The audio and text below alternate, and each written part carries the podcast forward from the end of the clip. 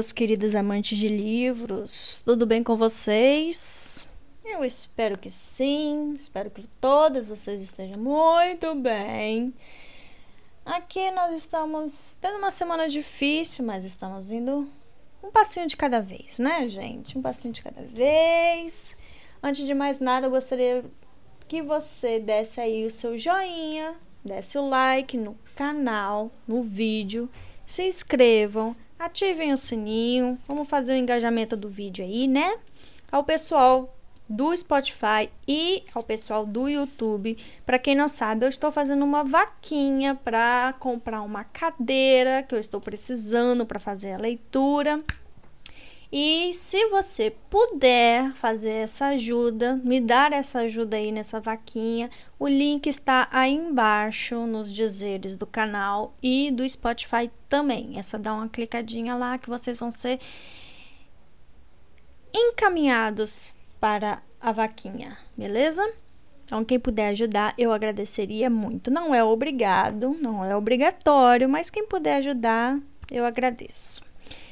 Hoje nós vamos dar continuidade a Bridgerton, como todos já devem saber, afinal de contas vocês entraram aqui, né? O Visconde que me amava, nós tivemos aí o que foi assim, o meu é o de todos os livros Bridgerton, eu acho que a cena que eu mais amo e que mais assim mostra a cara da família Bridgerton foi a cena anterior do Pau Mal, que eu amo de paixão e eu fiquei horrorosamente desesperada de como eles mudaram a cena na série. Eu queria tanto ver essa cena na série, gente. Eu queria tanto ver ele com meus olhinhos brilhantes e eles mataram a cena. Mas assim, Série à parte, a cena do Palmal, para mim, é uma das melhores leituras de o Bridgerton. É o que mostra o sangue da família mesmo, como eles são unidos, como eles são divertidos, como eles são completamente fora da caixinha. Uma família realmente bem unida e bem amorosa, né? Por assim dizer. Eles se amam muito, gente. É um amor incondicional. Eu adoro a interação de Kate e Anthony nessa cena. Tem também outras cenas que eu amo aqui que vocês vão ver mais pra frente, mas essa cena do Palmal e do escritório para mim é o top 10 de Kate. É sério, eu amo. Se vocês gostaram também, por favor, comentem aí embaixo. Falam se vocês gostaram, se vocês não gostaram, se vocês gostaram mais da cena do escritório ou se do Palmal foi melhor. Conversem comigo, falem aí que eu gosto sempre de ouvir os comentários de vocês, de ler os comentários de vocês. E para o pessoal que ainda não me segue no Instagram, é só clicar em arroba ouvindo livros lá no Instagram digitar, né? Nada de clicar. Ah, também é clica, gente. Tá aqui, o link tá aqui embaixo, arroba ouvindo livros. É só me seguir lá que vocês vão ter mais, é, com mais rapidez aí, é, os lançamentos dos capítulos, beleza? Agora chega de falar, né? Vamos ao que interessa, que é a leitura do capítulo 11 que vocês estão esperando há semanas aí. Sim, nós tivemos um lançamento atrás do outro de Bridgerton, mas é porque os capítulos já estavam gravados. A única coisa que eu fiz foi de pegar de um, de um canal e passar para o outro. Agora nós vamos entrar na linha junto com todos os lançamentos. E Bridgerton, obviamente, vem depois de Sol em Tormenta. Então, quem acompanha já sabe disso, beleza? Então aproveita aí que teve um capítulo atrás do outro, que vai ser a última vez, tá, gente? Nós vamos acompanhar a carteirinha aí, nós vamos acompanhar a filinha de lançamentos, tá? Então tudo bem, vamos continuar aí no capítulo 11 de Bridgerton, espero que vocês se divirtam. Capítulo 11 Não há nada como uma pitada de competição para despertar o pior num homem ou o melhor numa mulher. Crônicas da Sociedade de Lady Whistledown, 4 de maio de 1814. Anthony assobiava enquanto se aproximaram a passos lentos da trilha que levava à casa, olhando para Kate sempre que ela não podia flagrá-lo. A sua maneira era uma mulher muito atraente Ele não sabia porque esse fato sempre o surpreendia, mas era o que acontecia. A lembrança dela nunca fazia justiça à encantadora realidade de suas feições. Elas estavam sempre em movimento, em um sorriso, em um franzir de testa ou uma contornação dos lábios. Kate não sabia manter a expressão plácida e serena a que todas as jovens damas aspiram. Anthony caíra na mesma armadilha que o restante da sociedade ao pensar nela em comparação com a irmã mais nova. E Edwina era tão deslumbrante, tão maravilhosa, que qualquer mulher ao seu lado ficaria em segundo plano. Era, ele admitia, difícil olhar para outra pessoa quando a jovem estava presente. Ainda assim, ele franziu a testa. Ainda assim, mal lançara um olhar a Edwina durante todo o jogo. Isso poderia se explicar pelo fato de ser o pau mal dos Bridgerton, que trazia à tona o pior de qualquer membro da família. Ora, era provável que não olhasse nem para o príncipe regente caso ele se dignasse aparecer. Mas aquela justificativa não era boa o bastante, porque sua mente estava cheia de outras imagens. Kate curvando-se sobre o taco, com o rosto tenso e concentrado. Kate rindo quando alguém errava a jogada. Kate comemorando com Edwina quando a bola rorala pelo arco. Um traço nada semelhante aos Bridgerton. E, claro, Kate sorrindo com malícia um segundo antes de lançar a bola dele na direção do lago. Sabia que, mesmo que não tivesse conseguido lançar um olhar que fosse a Edwina, fitara Kate diversas vezes. Isso era perturbador. Voltou a olhar para ela. Dessa vez seu rosto estava ligeiramente inclinado para o céu e ela franzia a testa. Algo errado? Indagou com educação. Ela balançou a cabeça. Só estava pensando se vai chover. Ele olhou para cima. Acho que não tão cedo. Ela sentiu devagar. Detesto chuva. Algo na expressão dela, que lembrava de uma criança de três anos frustrada, o fez rir. A senhorita mora no país errado, senhorita Sheffield. Ela se virou para ele com um sorriso envergonhado. Chuviscos não me incomodam, só não gosto nem um pouco quando chove forte. Sempre apreciei tempestades, murmurou ele.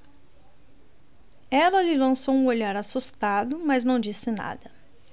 Depois voltou a fitar as pedras a seus pés. Vinha chutando uma ao longo de toda a trilha, interrompendo o passo ou afastando-se para o lado de tempos em tempos para mantê-la sempre rolando à sua frente. Havia algo encantador nisso uma delicadeza no modo como a bota dela aparecia por baixo da bainha de seu vestido a intervalos regulares e encostava na pedrinha. Anthony observava com curiosidade e, em dado momento, esqueceu-se de desviar os olhos quando ela o fitou. O senhor acha. Por que o senhor está me olhando desse jeito? Indagou Kate. Eu acho o quê? Retrucou ele, ignorando a segunda parte da pergunta de propósito. Ela contraiu os lábios irritada. Anthony estremeceu um pouco com vontade de rir. O senhor está rindo de mim? perguntou Kate desconfiada. Ele negou com a cabeça. Ela interrompeu a caminhada. Eu acho que está.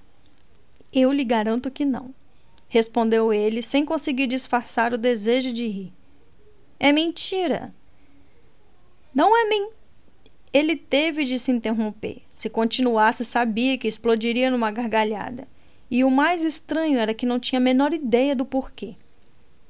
Ora, pelo amor de Deus, murmurou ela. Qual é o problema? Anthony encostou no tronco de um olmo, com o corpo inteiro se sacudindo em uma alegria mal disfarçada. Kate pôs as mãos nos quadris e seus olhos ficaram um pouco mais curiosos um pouco mais furiosos também. Então, qual é a graça? Nesse momento, o Visconde cendeu a vontade de rir e mal conseguiu dar de ombros. Eu não sei, ele ofegou. A expressão em seu rosto é Ele percebeu que ela sorria. Adorava quando ela fazia isso. A expressão em seu rosto também não deixa de ter sua graça, milord, observou ela. Ora, eu tenho certeza disso. Anthony respirou fundo algumas vezes e então, quando conseguiu retomar o controle, impertigou-se. Olhou para Kate e, ao ver que ela ainda estava com um pouco de desconfiança, percebeu que tinha de saber o que estava pensando dele. Não poderia esperar até o dia seguinte. Não poderia esperar nem até a noite. Ele não tinha certeza de como acontecera, mas a opinião dela significava muito para ele. Sem dúvida, precisava de sua aprovação para cortejar Edwina, algo que vinha negligenciando bastante. Mas havia algo mais.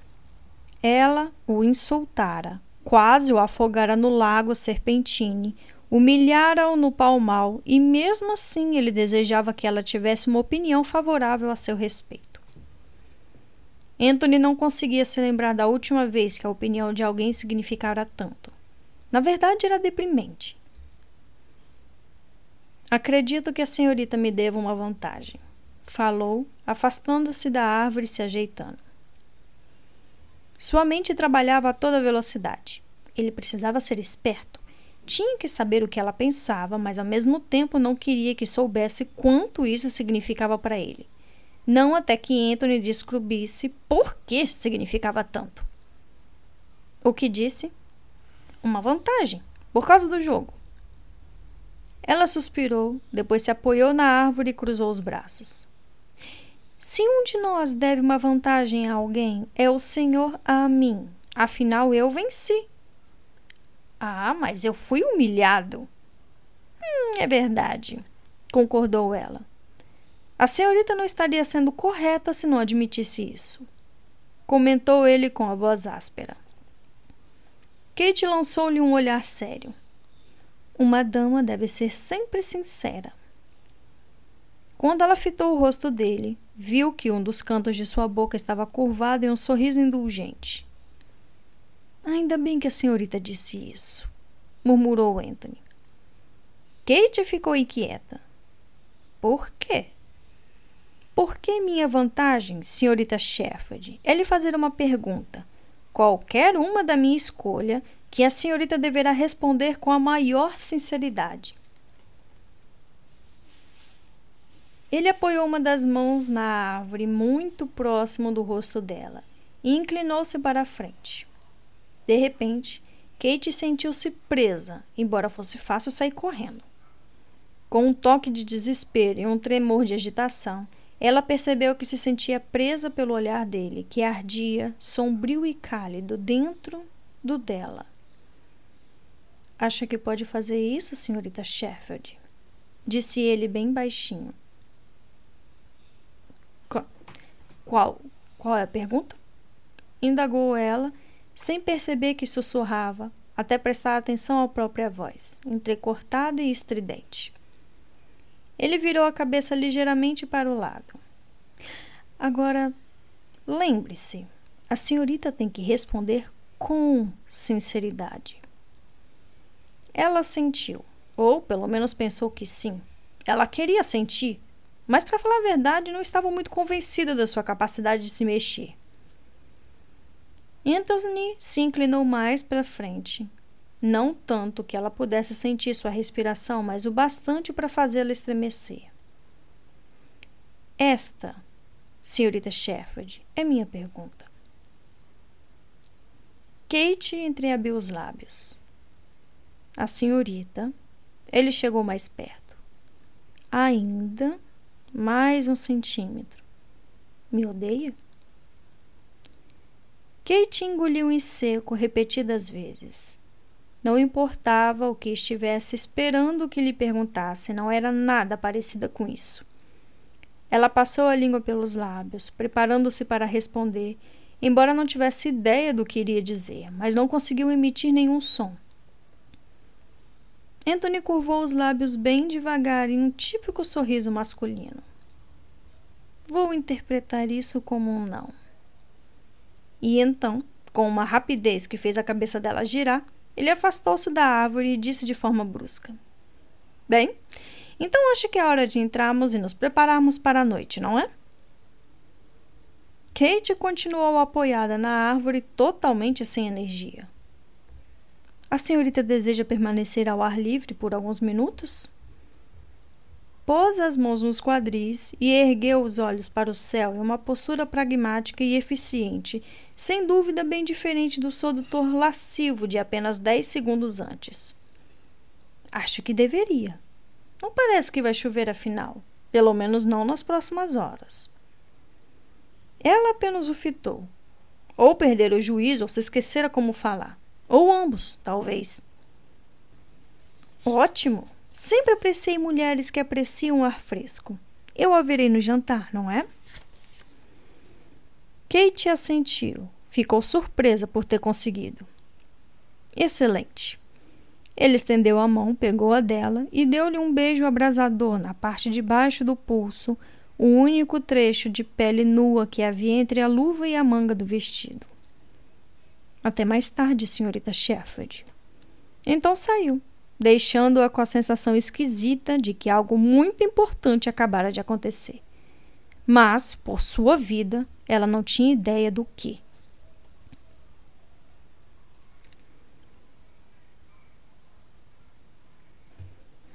Naquela noite, às sete e meia, Kate considerou ficar mortalmente doente. Às 19h45, refinou o plano para um ataque apoplético. No entanto, às 19h55, quando a sineta do jantar soou, avisando aos convidados que era hora de se reunirem na sala de estar, ela se investigou e saiu do quarto para encontrar-se com Mary no corredor. Recusava-se a ser uma covarde. Não era uma covarde. Poderia sobreviver àquela noite. Além disso, falou para si mesma. Não era provável que se sentasse perto do Lord Bridgerton. Ele era um visconde e o homem da casa, portanto estaria à cabeceira da mesa. Como filha do segundo filho de um barão, a posição social de Kate era inferior à dos demais convidados. Por isso, sem dúvida, ela se sentaria tão longe dele que não conseguiria avistá-lo sem ficar com um torcicolo. Edwina, que dividia o quarto com Kate, fora ao quarto da mãe para ajudá-la a escolher um colar. Então, Kate estava sozinha no corredor. Poderia entrar no quarto da madrasta e aguardar as duas lá dentro, mas não sentia nenhuma vontade de conversar, e Edwina já reparara em seu comportamento estranho, pensativo. A última coisa que Kate precisava era ouvir o que pode estar errado de Mary. E a verdade é que ela nem sequer sabia o que estava errado. Tudo o que sabia era que naquela tarde algo mudara entre ela e o Visconde. Algo ficara diferente e ela admitia, ao menos para si mesma, que isso a assustava. Era normal, não era? As pessoas sempre temiam o que não podiam compreender. E Kate definitivamente não compreendia o Visconde. Mas assim que começou a apreciar a solidão, uma porta do outro lado do corredor se abriu e uma jovem saiu. Kate reconheceu-a de imediato como Penelope Featherington, a caçula das três famosas irmãs. Bem, das três que já tinham debutado. Kate ouvira que havia uma quarta ainda na escola. Infelizmente para as Featheringtons, elas eram conhecidas pelo fracasso em suas tentativas de arranjar um casamento. Prudence e Filipa haviam debutado havia três anos e ainda não tinham recebido um único pedido. Penélope estava em meados da segunda temporada e costumava ser vista nos eventos sociais, tentando evitar a mãe e as irmãs, consideradas tolas por todos. Kate sempre gostara dela. As duas haviam formado um laço após ambas terem recebido críticas de Lady Whistledown por usarem vestidos de cores que não lhe caíam bem. Kate notou com um suspiro triste que o vestido de seda amarelo limão que Penélope usava fazia a pobrezinha parecer muito pálida. E, como se isso já não fosse ruim o bastante, era um modelo com pregas e babados demais. Penélope não era alta e sumia dentro do traje. Era uma pena, pois ela poderia ficar muito mais atraente se alguém conseguisse convencer sua mãe a se afastar das modelistas e deixar a filha escolher as próprias roupas. Ela tinha feições agradáveis e a pele bem clara das ruivas. No entanto, seus cabelos estavam mais para castanhos que vermelho.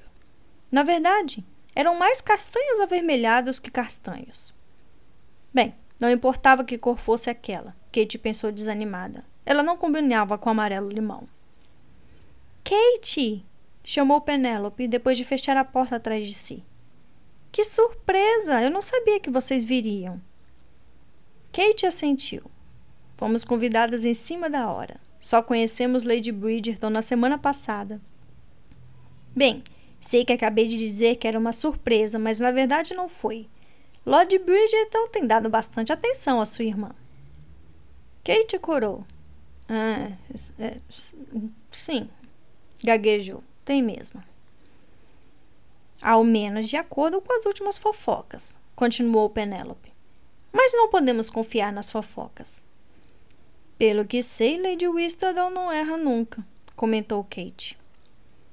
Penélope apenas deu de ombros e olhou com desgosto para o próprio vestido. Em relação a mim, pelo menos, nunca.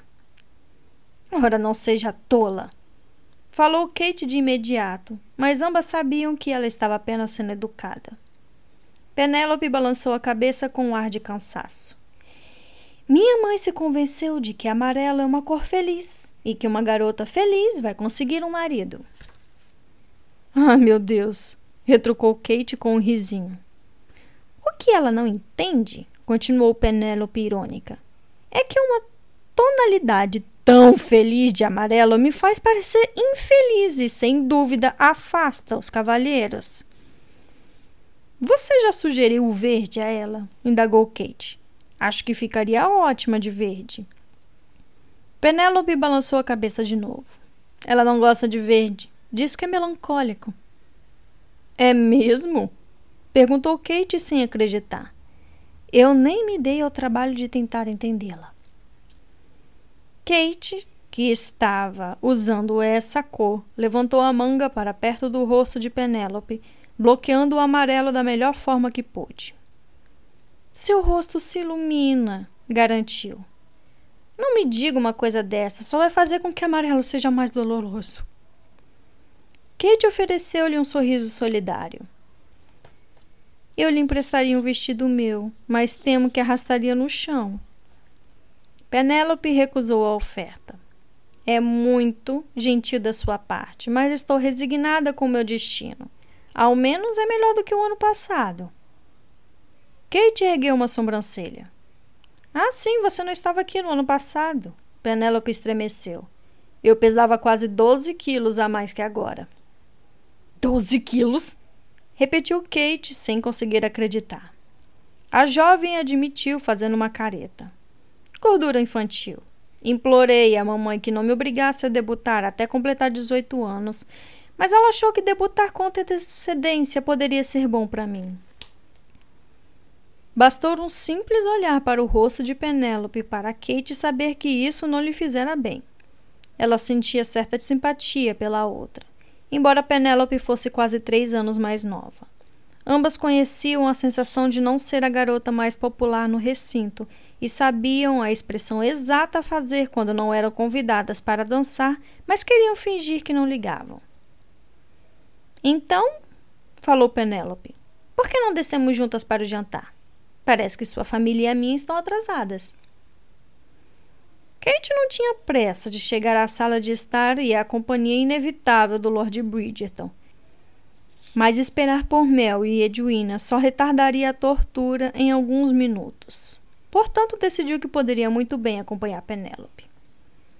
As duas enfiaram a cabeça no quarto das respectivas mães para lhes avisar da mudança de planos e, de braços dados, seguiram pelo corredor. Ao chegarem à sala de estar, grande parte do grupo já estava à espera, conversando, enquanto aguardavam os demais convidados aparecer. Kate, que nunca fora uma recepção em uma casa de campo antes, notou, surpresa, que quase todos pareciam mais relaxados e animados que em Londres. Devia ser o ar fresco, pensou com um sorriso. Ou talvez a distância relaxasse as rigorosas regras da capital. Fosse o que fosse, ela decidiu que preferia aquela atmosfera à de um jantar em Londres. Avistou Lord Bridgerton do outro lado do salão, ou ao menos imaginou tê-lo visto de pé próximo à lareira. Assim que teve essa impressão, manteve o olhar cuidadosamente afastado. No entanto, ela sabia que podia sentir a presença dele. Tinha consciência de que devia estar louca, mas poderia jurar que, mesmo olhando para o lado, sabia quando ele inclinava a cabeça, falava e ria. E, com certeza, sabia quando ele olhava para suas costas. Era como se seu pescoço fosse se incendiar. Não percebi que Lady Bridgerton tinha convidado tantas pessoas, observou Penélope. Tomando cuidado para evitar a laleira, Kate olhou em torno do cômodo para ver quem estava lá. Ah, não, falou Penélope, sussurrando e gemendo ao mesmo tempo. Cressida Cropper está aqui. Kate acompanhou discretamente o olhar da amiga. Se Edwina tinha alguém à sua altura no papel de Rainha da Beleza de 1814, era Cressida Cropper alta, magra, com cabelos cor de mel e olhos verdes brilhantes, ela nunca parecia sem um pequeno grupo de admiradores ao redor. Mas, enquanto Edwina era generosa e simpática, Cressida era, na opinião de Kate, uma bruxa egoísta e mal educada, cuja maior alegria era atormentar os outros. Ela me odeia, cochichou Penélope. Ela odeia todo mundo, retrucou Kate. Não, ela me odeia de verdade. Por quê? Quis saber Kate, virando-se para a amiga cheia de curiosidade. O que você poderia ter feito? No ano passado, eu esbarrei nela e fiz com que derramasse o ponche em si mesma e no Duque Ashbourne. Só isso? Penélope revirou os olhos. Foi o suficiente. Ela tinha certeza de que ela o pediria o casamento se não parecesse tão desastrada. Kate bufou sem qualquer pretensão de ser feminina. Ashbourne não está disposto a se casar tão cedo. Todos sabem disso. Ele é um libertino quase tão terrível quanto o Lord Bridgerton. Que muito provavelmente vai se casar este ano, lembrou Penélope, se as fofocas forem verdadeiras. Hum! riu Kate. A própria Lady Whistledown escreveu que não acreditava nisso. Mas isso foi há semanas argumentou Penélope, fazendo um gesto de desdém com a mão. Lady Whistledown vive mudando de opinião. Além do mais, é óbvio para todos que o Visconde está cortejando a sua irmã. Kate mordeu a língua antes de murmurar. Nem precisa me lembrar disso. Mas seu lamento de dor foi disfarçado pela voz rouca de Penélope. Ah, não, ela está vindo para cá. Kate apertou o braço dela para tranquilizá-la. Não se preocupe, ela não é melhor que você. Penélope lançou-lhe um olhar sarcástico. Eu sei, mas isso não a torna menos desagradável. E ela sempre se desvia do caminho para me obrigar a lidar com ela. Kate! Penélope! Gorjeou Cressida, parando ao lado delas e jogando o cabelo brilhoso para o lado de modo afetado. Que surpresa vê-las por aqui. E por quê? indagou Kate. Cressida piscou, obviamente surpresa por Kate ter questionado o que ela acabara de dizer. Bom, falou devagar. Suponho que não seja uma surpresa vê-la aqui pois sua irmã é muito requisitada e todos nós sabemos que a senhorita deve ir aonde ela vai. Mas a presença de Penélope. Ela deu de ombros de modo gracioso. Bem, quem sou eu para julgar? Afinal, Lady Bridgerton é uma mulher muito caridosa. O comentário foi tão rude que Kate não pôde deixar de se espantar. E enquanto fitava a Cress da boquinha aberta pelo choque, a outra preparou-se para o golpe final. Que vestido lindo, Penélope! Falou, e seu sorriso era tão doce que Kate jurava que poderia sentir o gosto de açúcar na atmosfera. Adoro amarelo, acrescentou, passando a mão pelo próprio vestido também dessa cor. Mas não é qualquer pessoa que fica bem, não acha? Kate cerrou os dentes. Naturalmente, Cressida estava radiante em seu traje, pois ficaria radiante até em um saco de batatas. A jovem arrogante sorriu de novo, assemelhando-se, na opinião de Kate, a uma serpente. Então, se virou levemente para acenar a alguém do outro lado do aposento. A ah, Grimstone! Grimstone! Vem aqui um instante. Kate olhou por cima do ombro e viu Basil Grimstone se aproximar. Mal conseguiu disfarçar um resmungo. O rapaz era a versão masculina de Cressida, rude, arrogante e metido. Por que uma senhora tão adorável quanto a viscondesa de Bridgerton os havia convidado, ela nunca saberia. Provavelmente para igualar os números de homens e mulheres, com tantas jovens presentes Grimstone arrastou-se até elas e ergueu o canto da boca à guisa de sorriso. A seu dispor, disse a Cressida, depois de lançar um rápido olhar de desdém a Kate e a Penélope.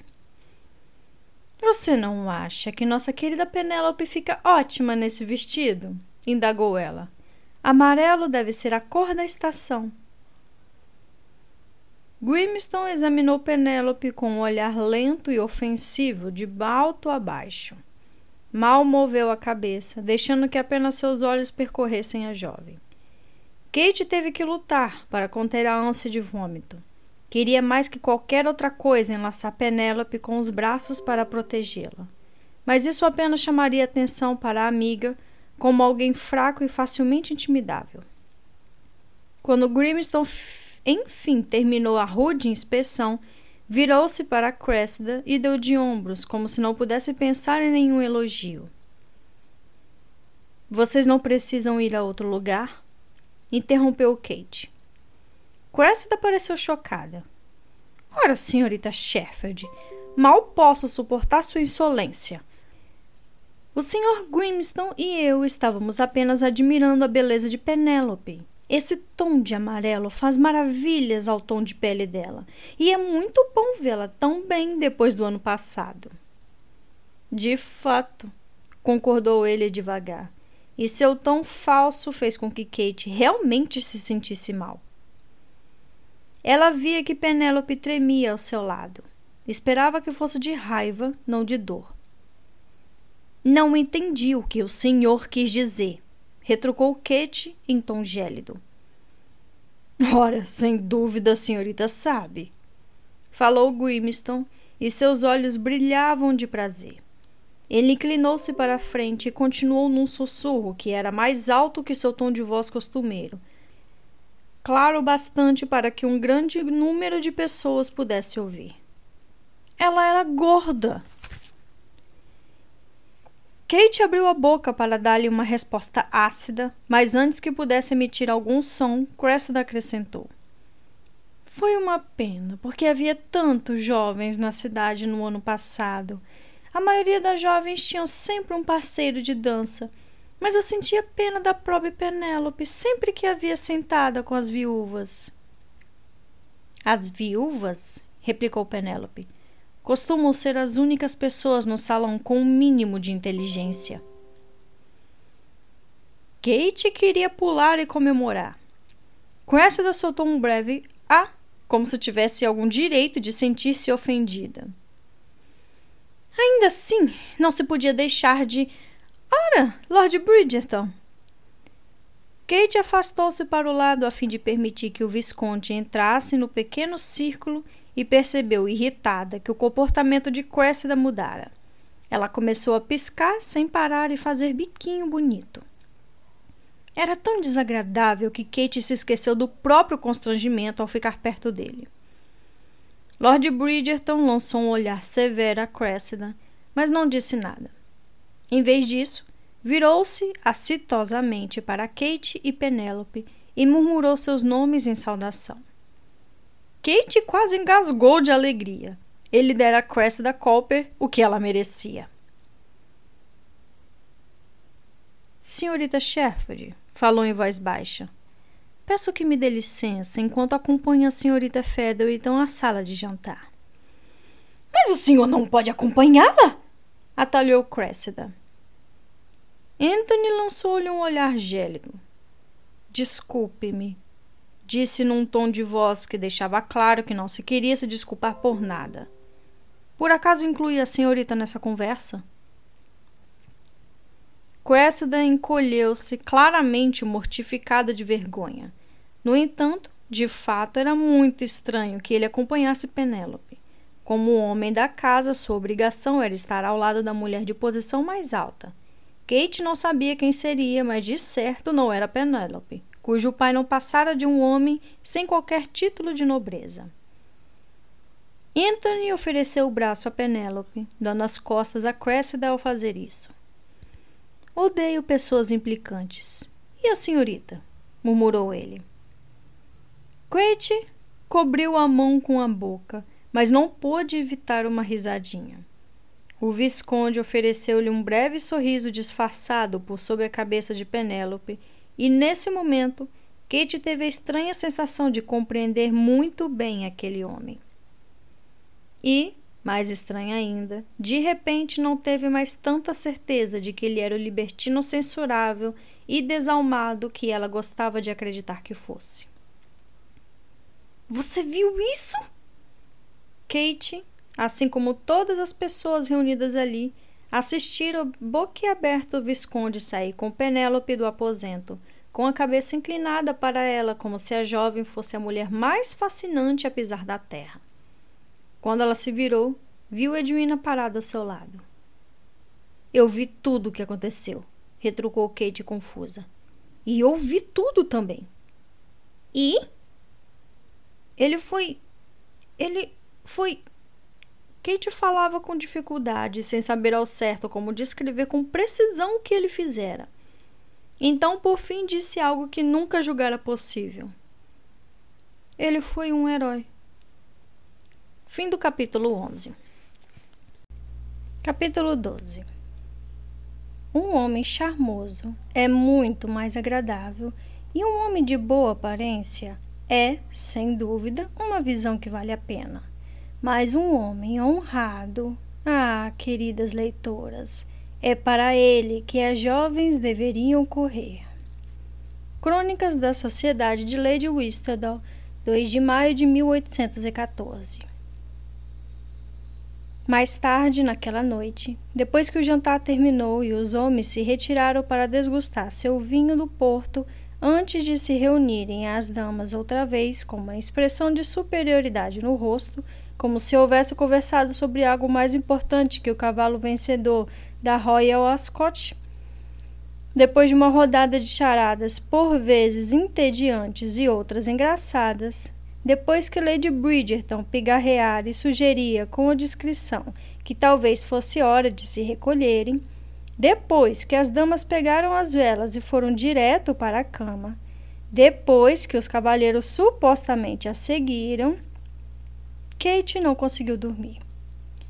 Sem dúvida, seria uma daquelas noites insones em que ficaria fitando as rachaduras no teto.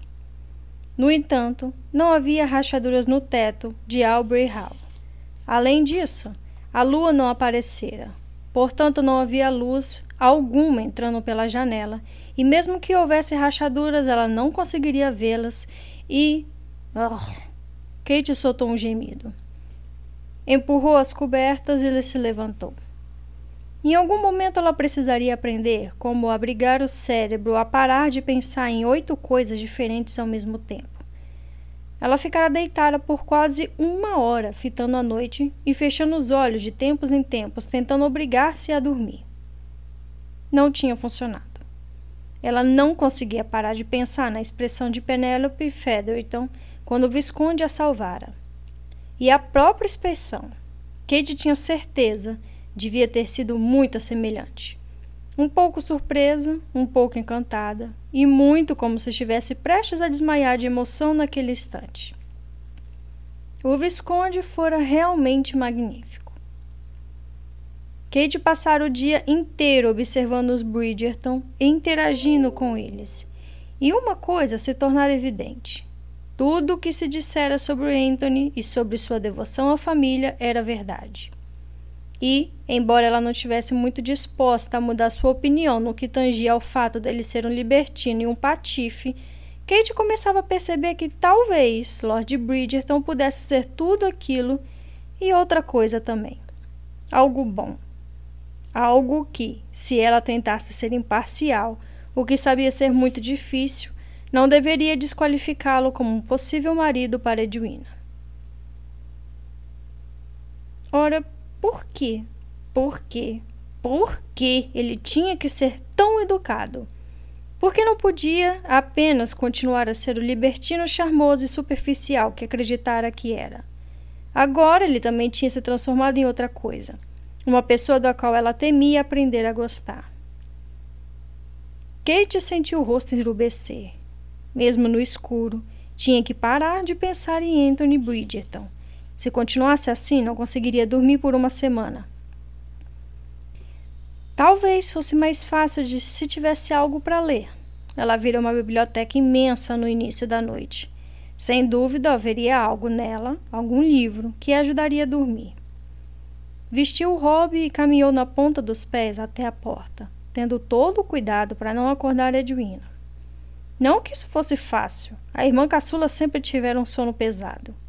Segundo Mary, mesmo quando bebê, ela costumava dormir durante toda a noite desde o primeiro dia de vida. Kate enfiou os pés num par de pantufas. Em seguida, andou em silêncio pelo corredor, olhando com cautela para um lado e para o outro, antes de fechar a porta atrás de si. Aquela era a sua primeira visita a uma casa de campo, mas ouvira algumas histórias sobre aquele tipo de reunião e a última coisa que queria era desbarrar em alguém a caminho do quarto de outra pessoa. Se houvesse alguém se encontrando com uma pessoa com quem não era casado, decidiu Kate, ela não gostaria de saber. Havia um único lampião aceso no corredor, dando à atmosfera escura um brilho turvo e bruxuleante. Kate pegara uma vela ao sair do quarto, por isso foi até o lampião abriu a tampa e acendeu a vela. Quando a chama se tornou constante, ela começou a descer as escadas, tomando cuidado de parar em cada canto para checar se alguém estava passando por ali. Alguns minutos depois chegou à biblioteca. Não era grande para os padrões da alta sociedade, mas as paredes eram repletas de estantes cheias de livro. Kate empurrou a porta até ela quase se fechar. Não queria chamar a atenção fazendo barulho caso alguém estivesse andando pelo corredor. Foi até a estante mais próxima e começou a examinar os títulos. Hum, murmurou para si mesma, retirando um livro e olhando para a capa. Botânica. Adorava jardinagem, mas por alguma razão o livro sobre o assunto não parecia muito emocionante. Será que devia procurar um romance que prenderia sua atenção ou seria mais indicado optar por um texto duro que provavelmente a faria pegar no sono? Kate colocou o livro no lugar e passou para a estante seguinte, deixando a vela apoiada sobre uma mesa próxima. Parecia sessão de filosofia. De jeito nenhum, sussurrou. Deslizando a vela sobre a mesa, ao passar para a estante à direita, Botânica poderia fazê-la dormir, mas filosofia deixaria no estado de estupor por dias. Deslocou a vela mais um pouco para a direita e inclinou-se para examinar o grupo de livros seguintes quando um clarão forte e totalmente inesperado iluminou o cômodo. Um grito curto irrompeu de sua boca e ela deu um salto para trás, batendo o traseiro contra a mesa. Ah, não. Não agora, pediu em silêncio. Não aqui. Mas quando sua mente formou a palavra aqui, todo o cômodo tremeu com o ribombar surdo de um trovão. E então voltou a ficar escuro, enquanto Kate estremecia e agarrava a mesa com toda a força. Ela odiava isso. Ah, como odiava! Detestava o barulho e os raios de luz, a tensão crepitante no ar, mas, sobretudo, detestava o que isso fazia com ela. Ficava tão apavorada que por fim não conseguia sentir absolutamente nada. Durante toda a vida fora assim. Ou ao menos desde que se lembrava. Quando pequena, o pai ou Mary a confortavam em todas as tempestades. Kate tinha muitas recordações dos dois sentados na beira da cama, segurando sua mão e sussurrando palavras de consolo, quando trovões e relâmpagos rimbombavam ao seu redor. Mas ao crescer, conseguiu convencer as pessoas de que superaram o medo. Ah, todos sabiam que ela ainda odiava a tempestade, porém conseguira manter o alcance do próprio pavor em segredo. Parecia a pior das fraquezas, sem causa aparente e infelizmente sem cura. Ela não ouviu a chuva bater contra as janelas. Talvez a chuva não fosse tão forte assim. Quem sabe tivesse começado longe dali e fosse se afastar ainda mais. Talvez fosse. Outro clarão iluminou o cômodo, fazendo com que Kate soltasse um segundo grito. Dessa vez o trovão fora mais próximo ainda do relâmpago, indicando que a tempestade estava cada vez mais perto. Kate se agachou. Era muito alto. Muito alto e brilhante. E muito. Bum! Ela se enfiou debaixo da mesa e ficou com as pernas dobradas e os braços cruzados sobre os joelhos, aguardando aterrorizada a próxima rodada. Então, a chuva começou.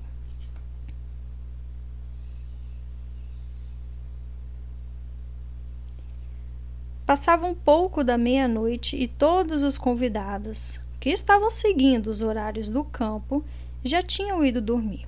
Mas Anthony ainda estava no escritório, tamborilando sobre a beirada da escrevinha o ritmo das gotas de chuva que batiam na janela.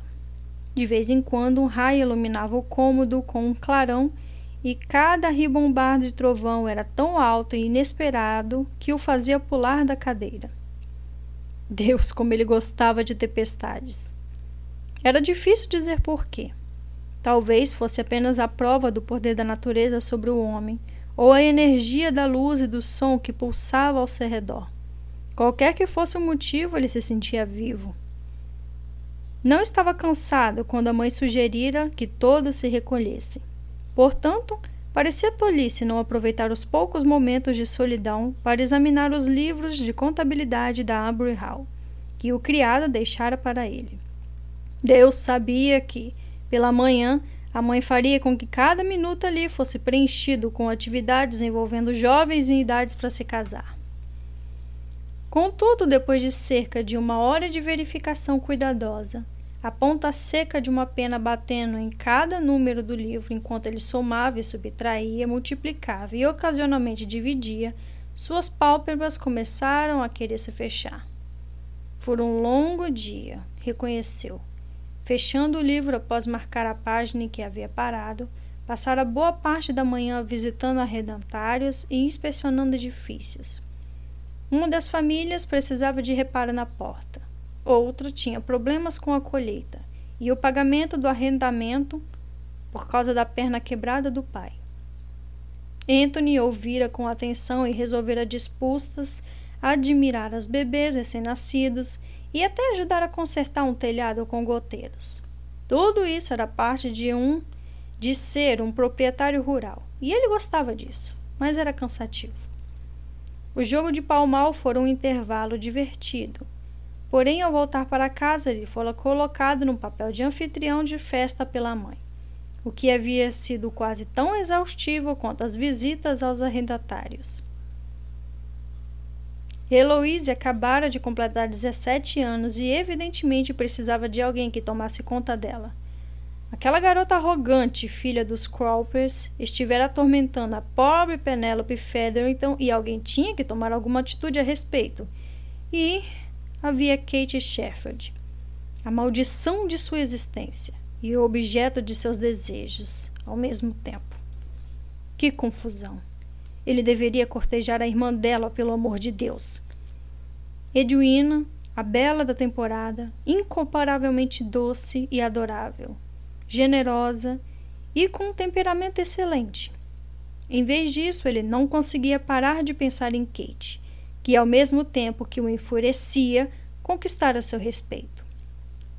Como ele poderia deixar de admirar alguém que se agarrava com tanta força às próprias convicções? E Anthony tinha que admitir que a principal convicção dela, a devoção à família, era a mesma que ele colocava acima de tudo. Com um bocejo, Anthony se levantou e se espreguiçou.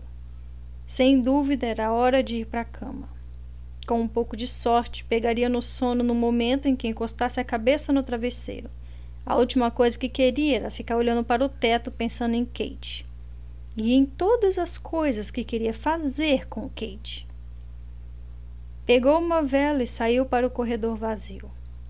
Havia algo pacífico e intrigante numa casa silenciosa.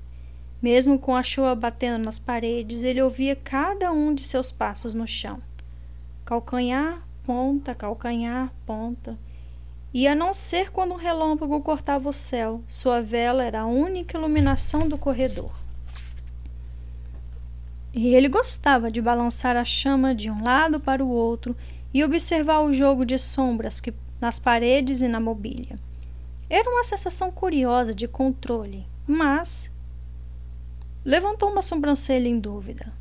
A porta da biblioteca estava entreaberta e ele viu uma faixa pálida de luz de vela reluzindo ao seu interior. Tinha quase certeza de que não havia mais ninguém de pé e, de certo, não se ouvia nenhum som na biblioteca. Alguém devia ter entrado, procurado um livro e deixar a vela acesa. Anthony franziu a testa. Era um ato muito irresponsável. O fogo poderia destruir uma casa mais rápido que qualquer outra coisa, mesmo no meio de uma tempestade. E a biblioteca, cheia até o teto de livros, era o local ideal para acender uma fagulha. Empurrou a porta e entrou no cômodo. Uma parede inteira da biblioteca era tomada por janelas compridas, portanto o som da chuva era muito mais alto ali que no corredor. O estalar de trovão fez o chão tremer então, praticamente em cima dele, um relâmpago cortou a noite. A eletricidade do momento fez sorrir e ele foi até onde a vela fora deixada queimando. Inclinou-se, soprou e ouviu alguma coisa. Um som de respiração. Amedrontada, difícil, com um leve choramingo. Anthony olhou com atenção ao redor do cômodo. Tem alguém aí? perguntou. Mas não podia ver ninguém. Então ouviu de novo. Vinha de baixo. Segurando a própria vela com firmeza, agachou-se para examinar sobre a mesa e ficou completamente sem ar. Meu Deus! ofegou. Kate! Ela estava toda encolhida, com os braços em volta das pernas dobradas, apertando tão forte que parecia prestes a quebrá-las. Sua cabeça estava baixa, os olhos fixos no joelho e todo o corpo balançava com tremores rápidos e intensos. Anthony ficou paralisado. Nunca vira alguém tremer daquele jeito. Kate repetiu, colocando a vela no chão ao se aproximar. Não sabia se ela podia ouvi-lo. Ela parecia fechada em si mesma, desesperada para fugir de algo. Seria a tempestade? Ela comentara que odiava a chuva, mas aquilo ia muito além. Anthony tinha consciência de que a maioria das pessoas não vibrava como ele, porém nunca ouvira falar de alguém que ficasse reduzido àquilo. Ela parecia poder se partir em um milhão de cacos se ele encostasse um dedo nela. O trovão fez o cômodo tremer e Kate se encolheu em um tormento tão profundo que Anthony sentiu o sofrimento dela nas próprias entranhas. Ah, Kate, murmurou. Partia-lhe o coração vê-la daquele jeito. Ainda não tinha certeza de que ela havia percebido sua presença. Assustá-la poderia assemelhar-se a acordar um sonâmbulo. Com delicadeza, pôs a mão em seu braço e lhe deu um aperto de leve. Estou aqui, Kate, sussurrou. Vai ficar tudo bem. Relâmpagos cortavam a noite, iluminando o cômodo de tempos em tempos, e ela encolheu-se mais ainda, como se fosse impossível. Anthony achou que Kate estava tentando proteger os olhos ao manter o rosto virado para os joelhos. Ele se aproximou e pegou uma de suas mãos. Estava gelada, com os dedos rijos de terror. Era difícil afastar o braço das pernas, mas após algum tempo ele conseguiu aproximar a mão dela de sua boca e pressionou os lábios contra a pele, tentando aquecê-la. Estou aqui, Kate. Repetiu sem saber ao certo o que mais poderia dizer. Estou aqui. Vai ficar tudo bem. Então, ele conseguiu se acomodar debaixo da mesa ao lado dela e passou o braço por cima dos ombros trêmulos. Ela pareceu relaxar um pouco a seu toque, o que lhe causou uma curiosa sensação, uma espécie de orgulho por ter conseguido ajudá-la. Além, é claro, de um alívio profundo, pois era doloroso vê-la naquele tormento. Anthony sussurrou palavras tranquilizadoras em seu ouvido e acariciou seu ombro com delicadeza, tentando confortá-la com sua presença. E aos poucos, bem devagar, não tinha ideia de quantos minutos passara debaixo da mesa, começou a sentir os músculos dela relaxarem. A pele perder aquela sensação viscosa horrível e a respiração, embora ainda fosse ofegante, não parecia mais tão amedrontada. Por fim, quando sentiu que ela poderia estar pronta, encostou dois dedos na parte de baixo do seu queixo e ergueu o rosto dela gentilmente, fazendo-a encará-lo. Olhe para mim, Kate, murmurou de forma delicada, mas firme. Se você apenas olhar para mim, saberá que está segura.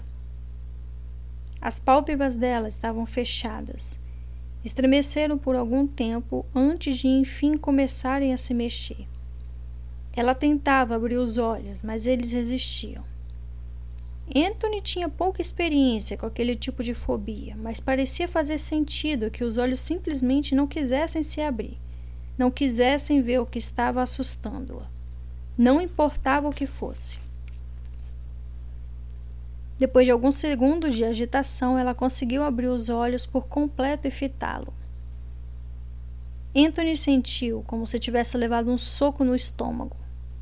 Se os olhos eram, de fato, as janelas da alma, algo se partiu dentro de Kate naquela noite. Ela parecia assombrada, perseguida e totalmente perdida e perplexa. Não me lembro, murmurou ela numa voz quase inaudível. Ele levou a mão dela, que não chegara a se soltar da dele, de novo aos lábios. Deu-lhe um beijo leve, quase paternal, na palma. Você não se lembra de quê? Ela balançou a cabeça. Não sei. Você se lembra de ter vindo até a biblioteca? Ela sentiu. E da tempestade? Ela fechou os olhos por um momento, como se mantê-los abertos exigisse mais energia do que ela possuía. Ainda está chovendo. Anthony concordou. Era verdade. Os pingos ainda tamborilavam nas janelas com tanta ferocidade quanto antes, mas fazia alguns minutos desde o último ribombar dos trovões. Ela o olhou, o desespero estampado nos olhos. Não consigo. Eu não. Anthony apertou sua mão. Não precisa dizer nada. Ele sentiu o corpo dela estremecer e depois relaxar, então ouviu-a dizer: Obrigada. Quer que eu converse com você? perguntou ele. Ela fechou os olhos com menos força que antes e consentiu. Anthony sorriu, embora soubesse que ela não podia ver, mas talvez pudesse sentir. Talvez conseguisse ouvir o sorriso na voz dele. Vamos ver, refletiu. O que posso lhe contar? Conte-me sobre a casa, sussurrou ela. Sobre essa casa? perguntou ele surpreso. Ela sentiu. Muito bem, Disse ele, sentindo uma estranha satisfação por ela estar interessada naquela pilha de parede e argamassa que era tão importante para ele. Eu cresci aqui, sabia? Sua mãe me contou. Anthony experimentou uma fagulha cálida e poderosa no peito enquanto ela falava. Dissera que ela podia manter o silêncio, e sem dúvida Kate ficara grata por isso, mas agora participava efetivamente da conversa. Isso só podia significar que começava a se sentir melhor. Se eles não estivessem debaixo da mesa e ela não tivesse com os olhos fechados, quase pareceria uma situação normal. E era impressionante como ele queria ser a pessoa a fazê-la sentir-se assim. Quer que eu lhe conte sobre quando meu irmão afogou a boneca favorita da minha irmã? Perguntou ele. Ela balançou a cabeça. Em seguida, encolheu-se quando o vento aumentou, fazendo a chuva bater contra a janela com ferocidade renovada. Mas ela se controlou e pediu: Conte-me algo sobre você. Muito bem, disse ele devagar, tentando ignorar a vaga e desconfortável sensação que o invadia.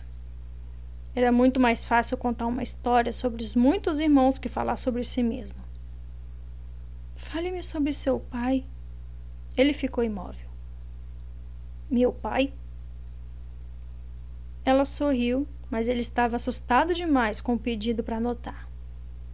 Você deve ter tido um, comentou ela. Anthony sentiu um aperto na garganta. Não costumava falar sobre Edmund, nem mesmo com a família. Dizia a si mesmo que era porque já havia se passado muito tempo. Fazia mais de dez anos que ele morrera. Mas a verdade era que algumas coisas simplesmente eram dolorosas demais. E havia feridas que não cicatrizavam, nem mesmo em mais de dez anos. Ele. Ele era um grande homem, falou baixinho. Um ótimo pai. Eu. Eu o amava muito. Kate virou-se para olhar para ele pela primeira vez desde que ele erguera seu queixo, alguns minutos antes. Sua mãe fala dele com muita emoção. Foi por isso que eu perguntei. Nós todos o amávamos, disse ele, virando a cabeça para o outro lado do cômodo. Seu olhar parou na perna de uma cadeira, mas ele não havia de verdade. Não havia nada além das lembranças em sua mente. Ele foi o melhor pai que um garoto poderia ter. Quando ele morreu? Há 11 anos, no verão, quando eu tinha 18 anos, pouco antes de ir para a faculdade. É uma época difícil para um homem perder o pai, murmurou ela. Ele se virou de forma abrupta para fitá-la. Qualquer época é difícil para um homem perder o pai. Claro, concordou Kate depressa.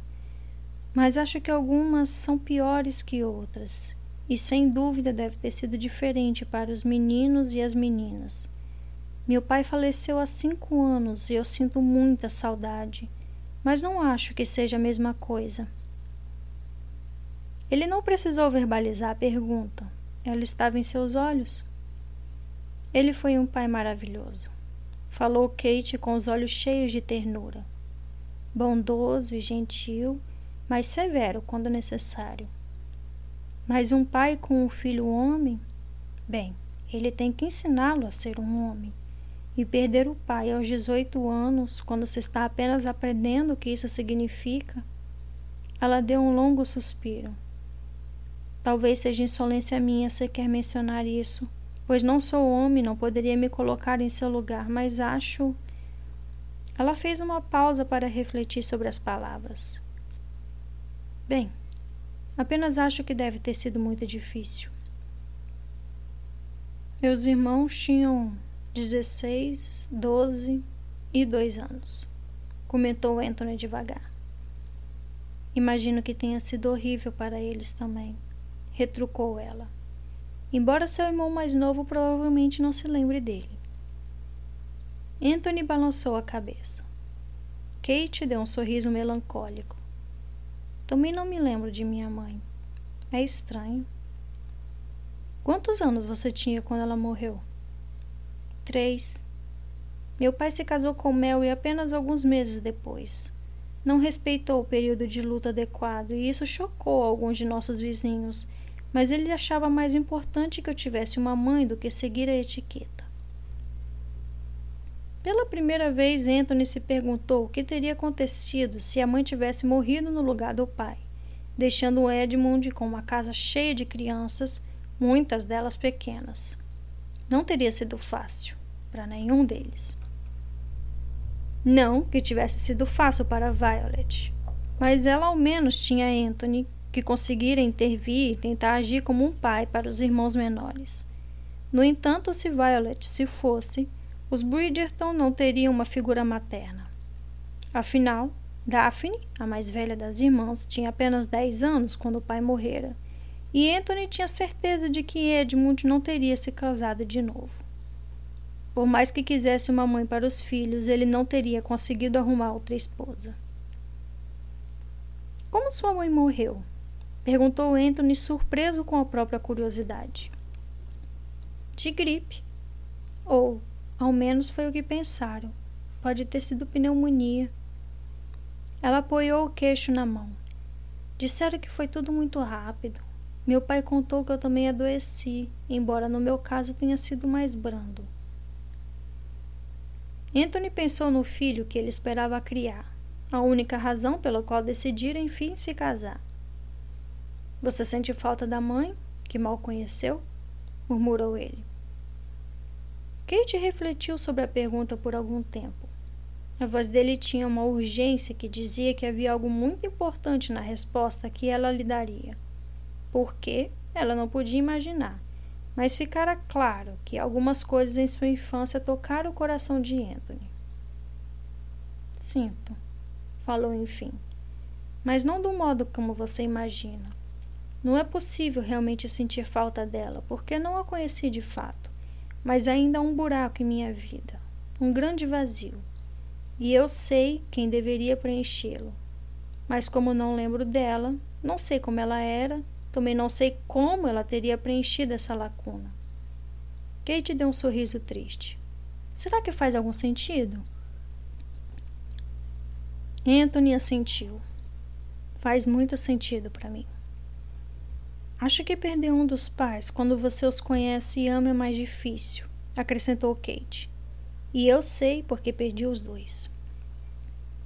Sinto muito, falou ele em voz baixa. Está tudo bem, tranquilizou ela. Aquele ditado que diz que o tempo cura todas as feridas é verdadeiro. Ele a fitou com atenção e ela pôde ver por sua expressão que ele não concordava. Acho que, na verdade, é mais difícil quando você é mais velho, acrescentou Kate. Você foi abençoada com a chance de conhecê-lo bem, mas a dor da perda é mais intensa.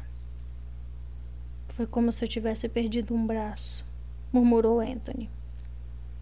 Ela concordou, consciente de que não era comum para ele falar sobre a própria tristeza. Nervosa, Kate umedeceu os lábios, que estavam muito ressecados. Era engraçado como tudo acontecera. O céu desabando do lado de fora e ela ali, completamente seca. Talvez tenha sido melhor para mim, então, falou Kate baixinho. Perder minha mãe quando ainda era bem pequena. E Mary tem sido maravilhosa. Ela me ama como uma filha, na verdade. Ela interrompeu-se surpresa pela súbita umidade nos olhos. Quando enfim recuperou a voz, foi um sussurro emocionado. Na verdade, ela nunca me tratou diferente de Edwina. Eu. Eu não creio que pudesse ter amado mais minha própria mãe. Anthony encarou-a com os olhos inflamados. Fico feliz disse ele com a voz baixa e intensa. Kate engoliu em seco. Ela é muito engraçada às vezes. Costuma visitar a sepultura da minha mãe apenas para contar como eu estou me saindo. É muito meigo. Quando eu era pequena, ia com ela para dizer à minha mãe como Mary estava se saindo também. Anthony sorriu. E sua avaliação era favorável? Sempre. Ficaram em um silêncio confortável por um momento. ambos fitando a chama da vela e observando a cera escorrer até chegar ao castiçal. Quando a quarta gota rolou, Kate virou para Anthony e disse: Tenho certeza de que pareço otimista demais, mas acho que deve haver algum grande plano na vida para cada um de nós. Ele ergueu uma sobrancelha. Tudo sempre acaba dando certo, explicou ela. Eu perdi minha mãe, mas ganhei Mary. E uma irmã que amo muito. E um clarão de relâmpago iluminou o cômodo. Kate mordeu o lábio inferior, esforçando-se para respirar devagar e com calma. O trovão viria a seguir, mas ela estaria preparada e. A biblioteca estremeceu, mas ela conseguiu manter os olhos abertos. Deu um longo suspiro e sorriu com orgulho.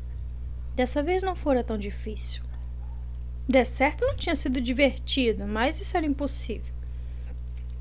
Talvez tivesse sido pela presença confortante de Anthony ao seu lado, ou simplesmente porque a tempestade estava indo embora. Mas ela passara por aquilo sem que o coração fosse parar na boca. Você está bem? Quis saber Anthony. Ela o fitou e experimentou uma sensação estranha a ver a apreensão estampada no rosto dele. Não importava o que Anthony tivesse feito no passado, nem as discussões e briga dos dois. Naquele momento, ele estava mesmo preocupado com ela. Estou, retrucou, e ainda que não fosse sua intenção, a surpresa ficou clara em sua voz. É, acho que sim. Ele apertou a mão dela. Quanto tempo você ficou assim? Hoje ou na vida? Ambos. Hoje, ah, desde o primeiro trovão, Fico muito nervosa quando começa a chover, mas quando não há raios ou trovões, não tenho maiores problemas. Na verdade, não é a chuva que me incomoda, só o medo de que se transforme em outra coisa. Ela engoliu em seco, me descendo os lábios antes de prosseguir. Quanto à época em que desenvolvi esse pavor, bom, não me lembro de nenhum momento na vida em que não tenha morrido de medo de tempestade. É parte de mim, é uma tolice, eu sei não é tolice, interrompeu ele. É muito gentil da sua parte dizer isso, retrucou ela com meio sorriso constrangido. Mas o senhor está enganado. Nada poderia ser mais infantil que temer algo sem motivo. Às vezes, disse Anthony com a voz hesitante. Às vezes existem razões para nossos medos que nós não conseguimos explicar. Pode ser só uma sensação, algo que sabemos que é verdade, mas que pareceria infantil a outra pessoa. Kate observou os olhos escuros dele à luz bruxuleante da vela e prendeu a respiração ao ver neles um lampejo de dor, uma fração de segundo antes de ele desviar os olhar. E ela soube, com cada fibra do seu ser, que ele não se referia a coisas imateriais mas a seus próprios medos, algo muito específico que o assombrava a cada minuto de todos os dias. Algo sobre o qual ela sabia não ter o direito de perguntar, mas ela desejava. Ah, como desejava! Que quando ele estivesse pronto para enfrentar os próprios temores, ela pudesse ajudá-lo. Contudo, isso não iria acontecer. Ele se casaria com outra pessoa talvez até Edwina, e apenas sua esposa teria o direito de conversar com ele sobre problemas pessoais. Bem, acho que já estou pronta para subir, disse ela. De repente se tornou muito difícil ficar na presença dele, e era doloroso demais saber que ele pertenceria a outra pessoa. Anthony curvou os lábios no sorriso infantil. Você está dizendo que eu posso finalmente rastejar debaixo desta mesa? Ah, meu Deus! Ela levou uma das mãos ao rosto com uma expressão constrangida. Sinto muito! Pelo jeito esqueci onde estávamos. O senhor deve me achar uma tola. Ele balançou a cabeça sem deixar de sorrir. Nunca achei tola, Kate. Mesmo quando a considerava a criatura mais insuportável de todo o planeta, Nunca duvidei da sua inteligência. Kate, que estava começando a sair debaixo da mesa, fez uma pausa. Não sei se devo ver isso como um elogio ou como um insulto. Talvez as duas coisas, ele admitiu. Mas pelo bem da nossa amizade, vamos optar pelo elogio. Ela se virou para fitá-lo, sabendo muito bem que sua posição, apoiada nas mãos e nos joelhos, era estranha, mas o momento parecia importante demais para adiar. Então nós somos amigos, murmurou. Ele assentiu enquanto se punha de pé. Por mais estranho que pareça, acha que somos. Kate sorriu ao segurar a mão dele, que a ajudou a se levantar. Fico feliz, o senhor. O senhor realmente não é o demônio que eu pensei que fosse no início. Ele ergueu uma sobrancelha e assobriu uma expressão muito maligna. Bom, talvez seja, corrigiu ela, pensando que era bem provável que fosse mesmo o libertino e patife que a sociedade pintara. Mas pode ser um homem bom também. Bom parece tão sem graça, refletiu ele. Bom, retrucou Kate. É bom. E considerando minha opinião anterior, o senhor deveria ficar satisfeito com o elogio. Ele deu uma risada. Se existe uma coisa que eu posso dizer sobre você, Kate Shefford, é que nunca é uma pessoa enfadonha. Enfadonha é tão sem graça, brincou ela. Ele sorriu. Era um gesto sincero, verdadeiro, não a expressão irônica que ele costumava assumir nos eventos sociais.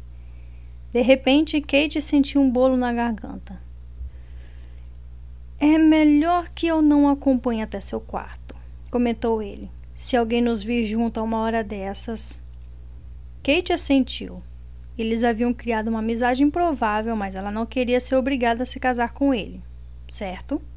Nem era preciso dizer que ele não queria se casar com ela. Anthony fez um gesto na direção dela, sobretudo considerando seus trajes. Kate baixou os olhos e arfou, depois puxou o Rob com força. Ela tinha se esquecido por completo que não estava vestida de maneira adequada. Sua camisola não era reveladora nem indecente, especialmente com o Rob grosso por cima, mas era uma camisola.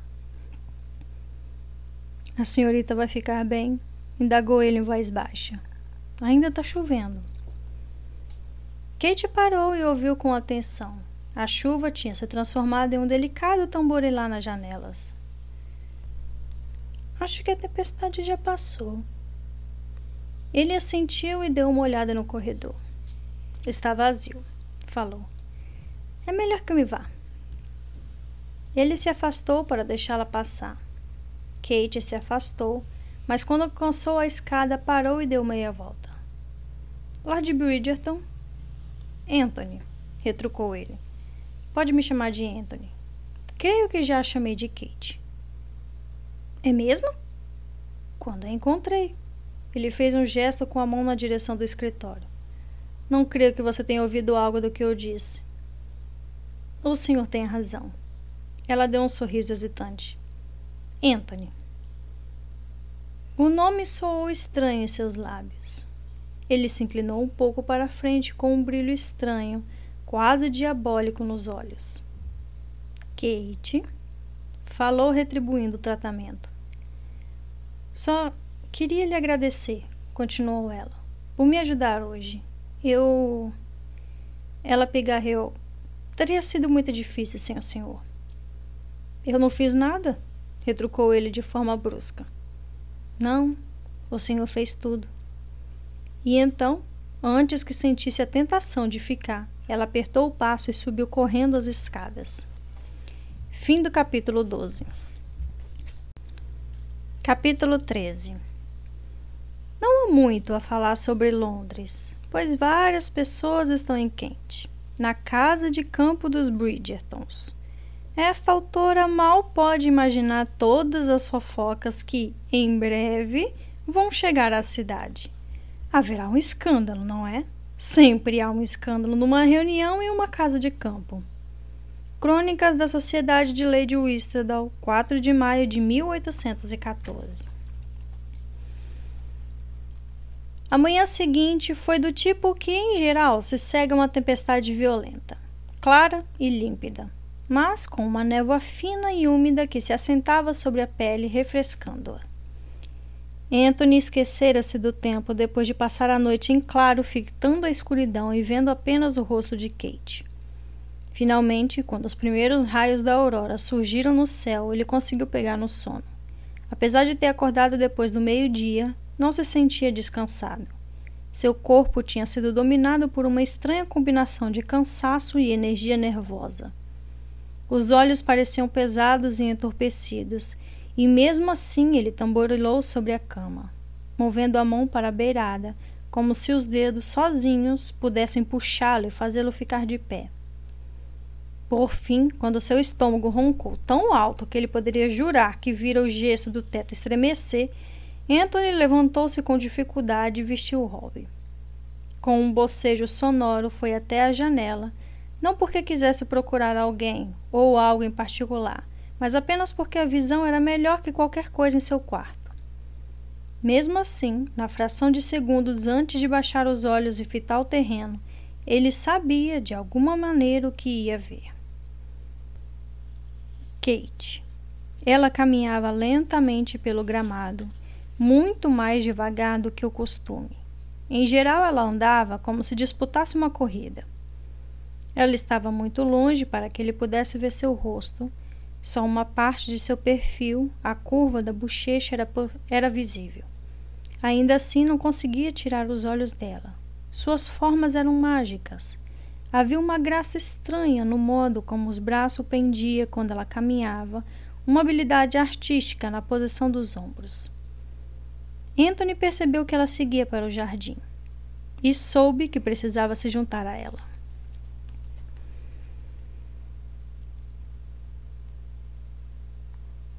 O tempo permaneceu instável durante a maior parte do dia, fazendo dois grupos se formarem na casa. Os que insistiam que a ausência da chuva convidava a atividade ao ar livre e aos que queriam evitar uma grama molhada e o ar úmido, preferindo o clima mais seco e quente da sala de estar. Kate, sem dúvida, estava no primeiro grupo, embora não quisesse companhia. Encontrava-se no estado reflexivo demais para ter uma conversa educada com pessoas que mal conhecia. Por isso se afastou da casa e seguiu para os jardins espetaculares de Lady Bridgerton. Chegando lá, acomodou-se em um lugar bem silencioso, num banco de pedra perto de um arco de rosas. O banco estava frio e um pouco úmido, mas ela sentia-se cansada e era melhor que ficar de pé. E era, percebeu com um suspiro, praticamente o único lugar onde poderia ficar sozinha. Se não saísse de casa, de certo seria obrigada a juntar-se ao grupo de senhoras que tagarelavam na sala de estar, enquanto escreviam cartas para os amigos e a família, ou pior, teria que acompanhar o grupo que fora ao jardim de inverno para abordar. Quanto aos entusiastas do ar livre, elas se subdividiram em dois grupos. O primeiro partiu apressadamente para o povoado a fim de fazer compras e passear pelos lugares mais famosos, enquanto o outro quis fazer uma caminhada até o lago. Como Kate não tinha nenhum interesse em fazer compras e já estava bastante familiarizada com o lago, evitou a companhia deles também. Por isso a solidão no jardim. Ela ficou vários minutos apenas olhando um botão de rosa sem de fato vê-lo com os olhos de certa forma vazios. Era bom ficar sozinha, sem ter que cobrir a boca ou disfarçar os ruídos que fazia ao bocejar. Era bom não ter ninguém por perto para comentar sobre suas olheiras ou sobre seu silêncio incomum e sua pouca disposição para a conversa. Sobretudo, era bom estar ali sentada sozinha para refletir, ou melhor, tentar refletir sobre a confusão de sentimentos relacionados ao Visconde. Era uma tarefa difícil que preferiria adiar, mas que não podia. Ainda que, na verdade, não houvesse muito sobre o que refletir. Tudo que ela vira recentemente conduzia sua mente em uma única direção. Ela sabia que não podia mais se opor ao desejo de Bridgerton de cortejar Edwina. Nos últimos dias ele se mostrava sensível, gentil e íntegro, e até mesmo heróico, pensou com um sorriso, se formando nos lábios ao se recordar do brilho nos olhos de Penelope Featherington quando ele a salvara dos insultos de Cressida Cooper. Era um homem dedicado à família. Usara sua posição social e seu poder não para mandar nos outros, mas apenas para poupar uma pessoa dos desaforos que estava sofrendo. Ele a ajudara durante uma das suas crises de fobia com uma graciosidade e sensibilidade que, agora que ela via a situação com a mente clara, a surpreendeu. Podia ter sido um libertino e um patife. Podia ainda ser um libertino e um patife, mas era óbvio que seu comportamento não o definia como um homem. E a única objeção de Kate ao seu casamento com Edwina era. Ela engoliu em seco. Havia um enorme bolo em sua garganta.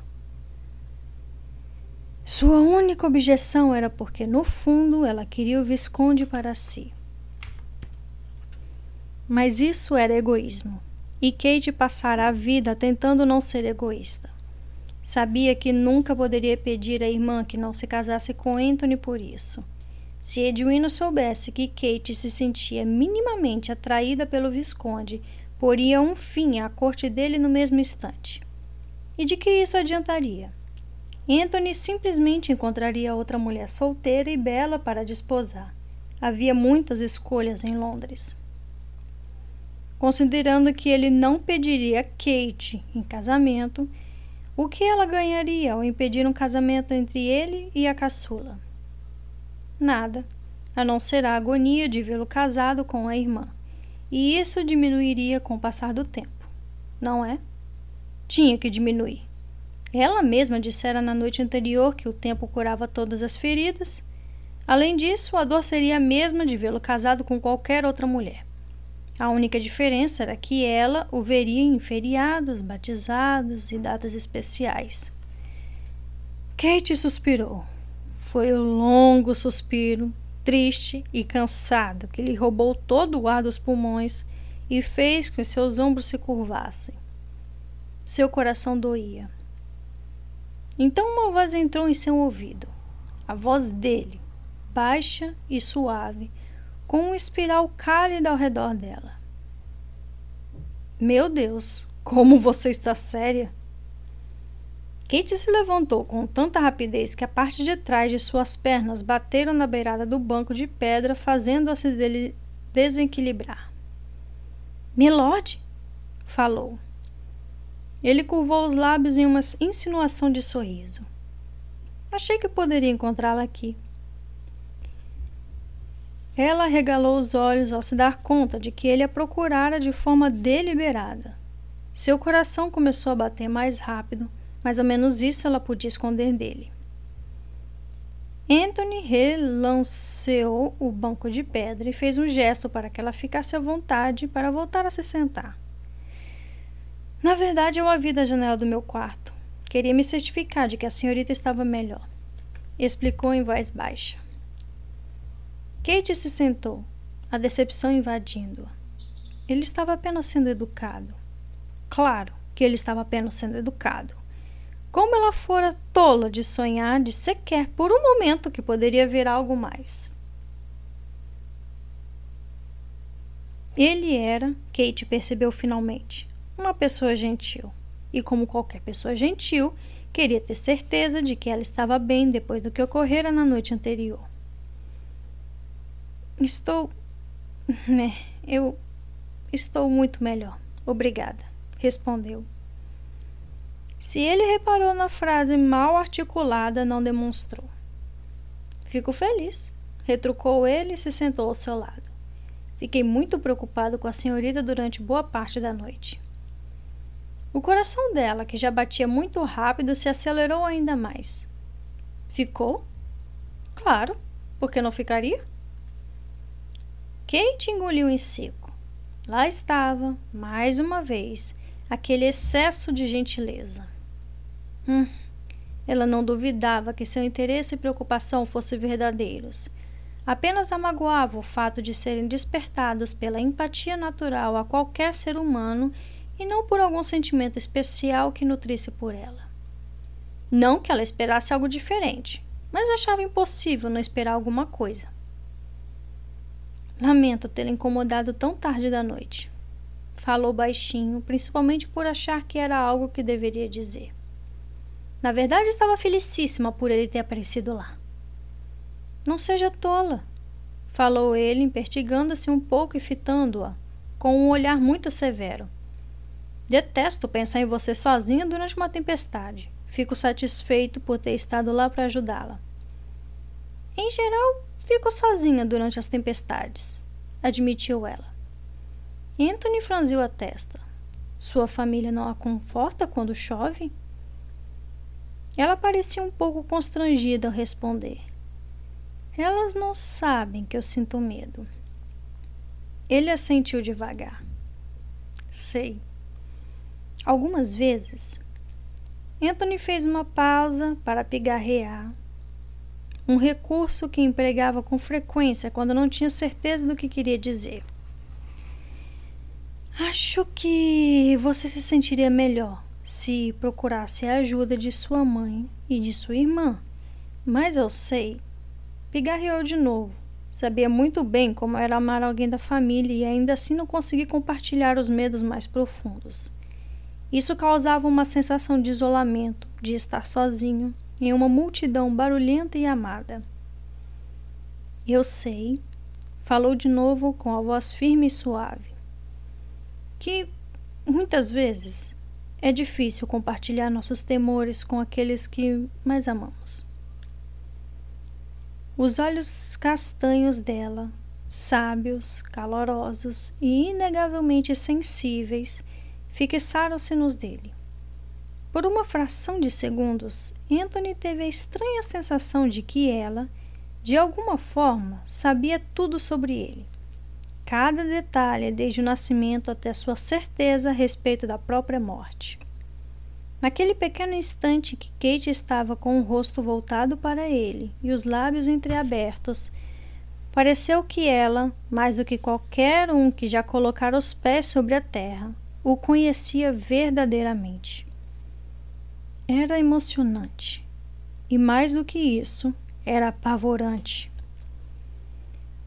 O Senhor é um homem muito sábio, sussurrou ela. Ele precisou de um momento para se lembrar do que estavam falando. Ah, claro, medos, medos. Ele conhecia os medos. Forçou um sorriso ao ouvir o elogio. Na maior parte do tempo eu sou um homem muito tolo. Ela balançou a cabeça. Não, acho que, como se diz, o senhor acertou na mosca.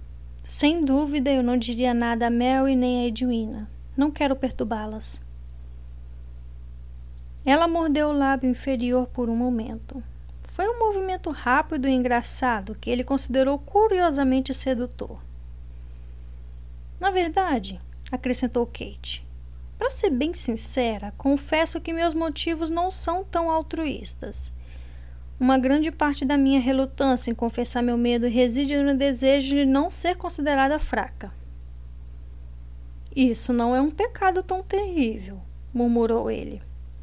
Não se comparada a outros pecados, suponho. Falou Kate com um sorriso. Mas eu me arriscaria a dizer que o senhor sofre do mesmo mal. Ele não disse nada, apenas assentiu.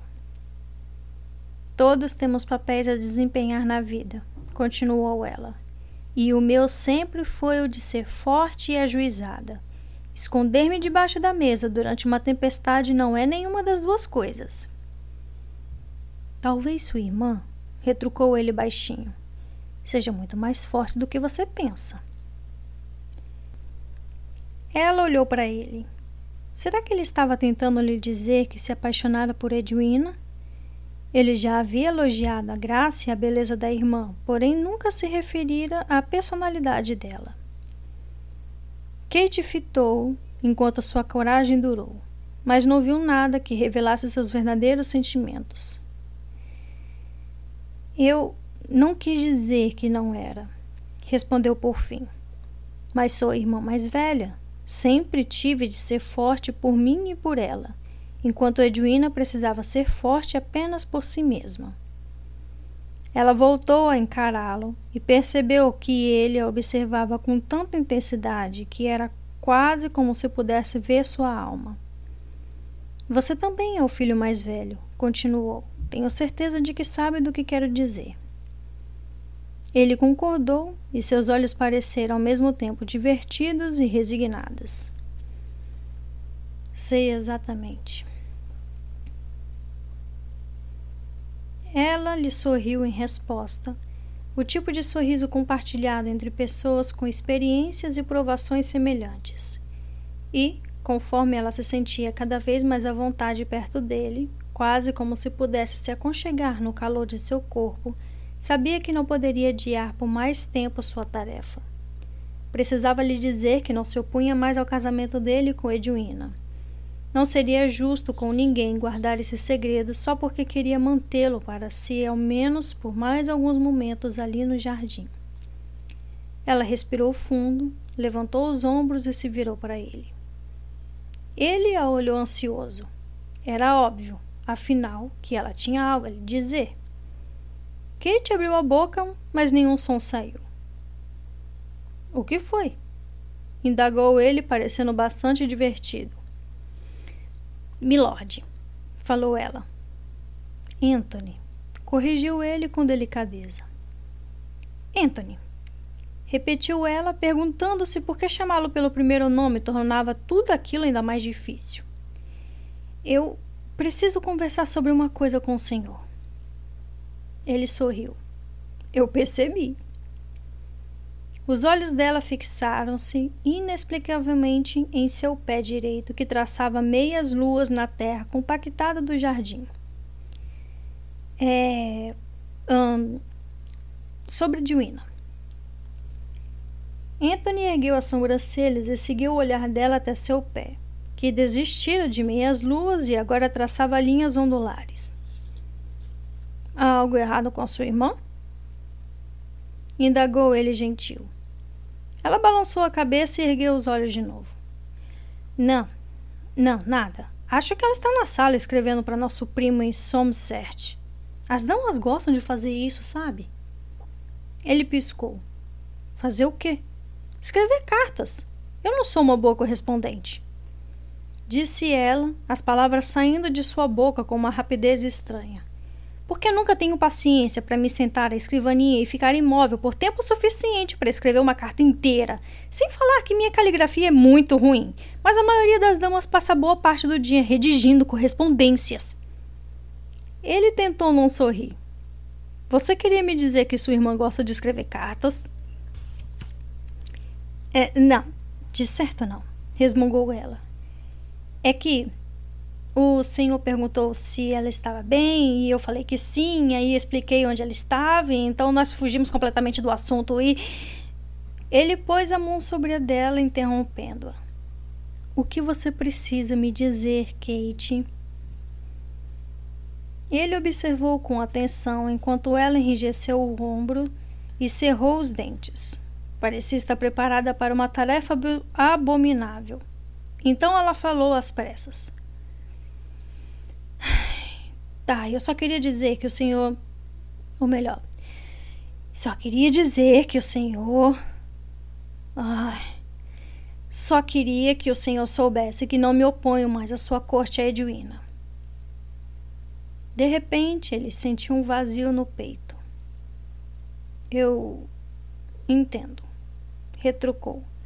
Não porque de fato entendesse, mas porque tinha que dizer alguma coisa. Admito que tinha um grande preconceito em relação ao senhor, prosseguiu Kate depressa. Mas tive a oportunidade de conhecê-lo melhor desde que cheguei a Amber Hall e, em sã consciência, não poderia permitir que o senhor continuasse a pensar que eu me colocaria em seu caminho. Não seria. Não, não seria justo da minha parte. Anthony apenas a encarou, perdido como nunca se sentira.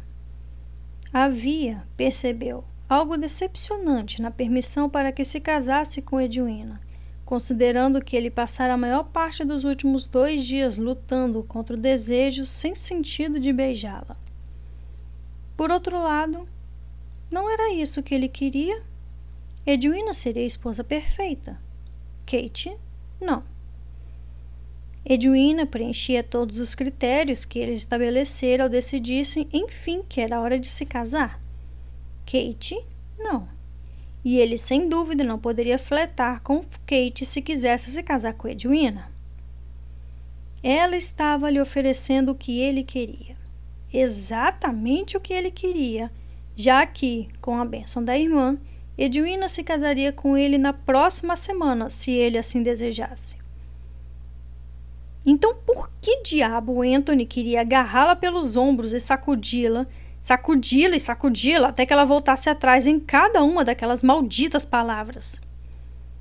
Era a tal centelha, a infeliz centelha que parecia nunca se apagar entre eles. Aquele comichão irritante que ardia sempre que ela entrava num cômodo, ou suspirava, ou esticava os pés aquele sentimento insistente de que ele podia, caso se permitisse, amá-la. Era justamente o que ele mais temia. Talvez a única coisa que temia. Era irônico, mas a morte era a única coisa de que Anthony não tinha medo. A morte não era assustadora para um homem solitário. O outro lado da vida não tinha o poder de despertar nenhum temor em alguém que não tivesse ligação na terra. O amor era algo verdadeiramente sagrado, impressionante. Anthony sabia disso.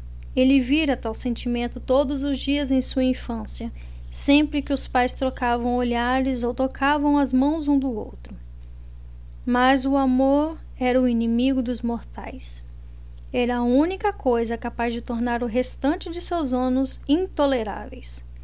Provar da felicidade e saber que ela lhe seria arrancada.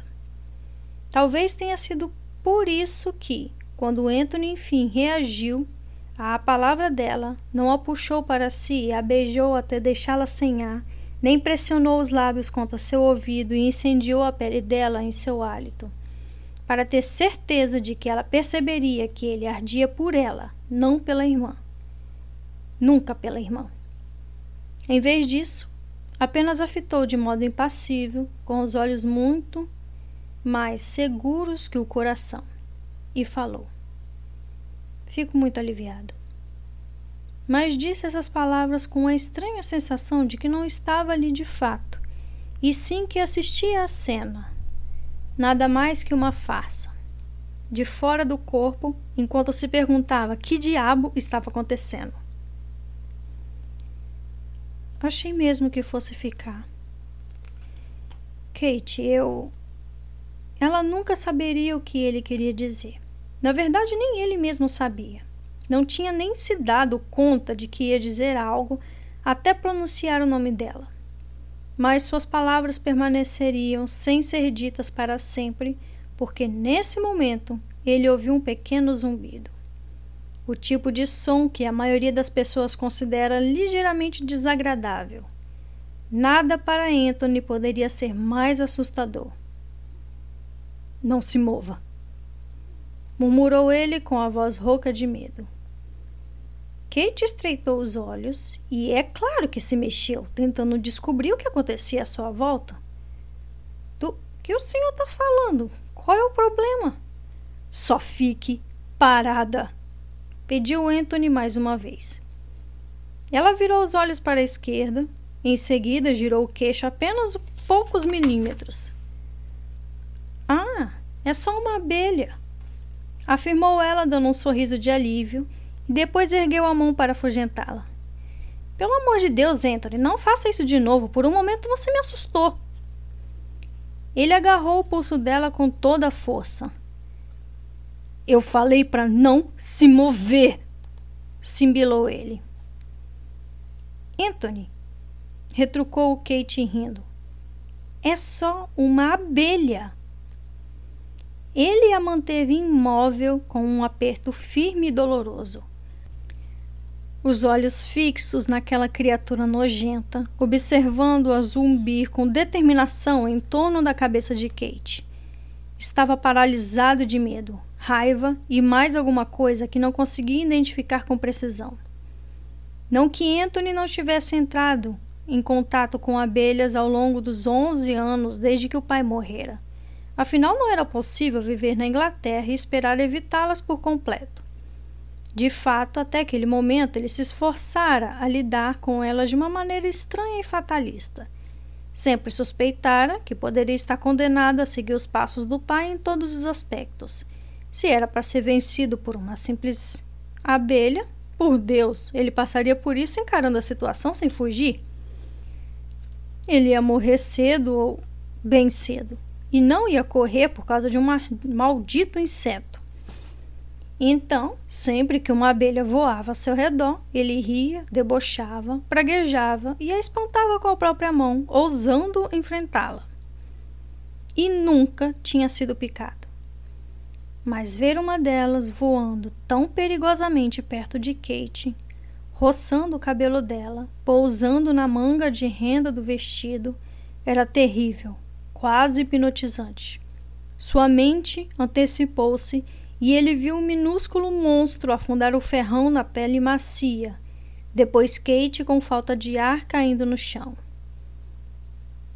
Ele a viu ali, em Albury Hall, deitada na mesma cama que servira de primeiro caixão do pai.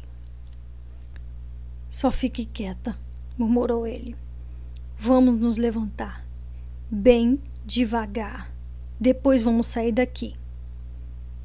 Anthony! chamou ela, franzindo a testa de maneira impaciente e confusa. Qual é o problema? Ele puxou a mão dela, tentando obrigá-la a se levantar, mas Kate se resistiu. É uma abelha, disse ela com a voz exasperada.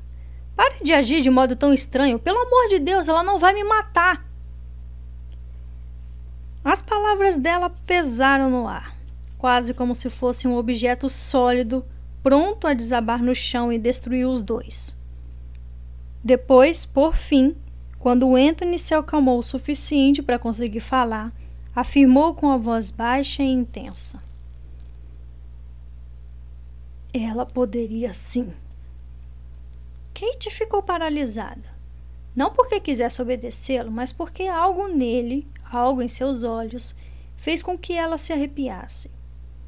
Anthony parecia diferente, como se estivesse possuído por um demônio desconhecido. Anthony falou tentando soar calma, mas firme. Me solte, agora mesmo. Ela puxou, mas ele não soltou, e a abelha continuou a zumbir, incansável, ao redor dela. Anthony! exclamou ela. Pare com isso agora! O restante da frase se perdeu quando, de algum modo, ela conseguiu se libertar do aperto dele.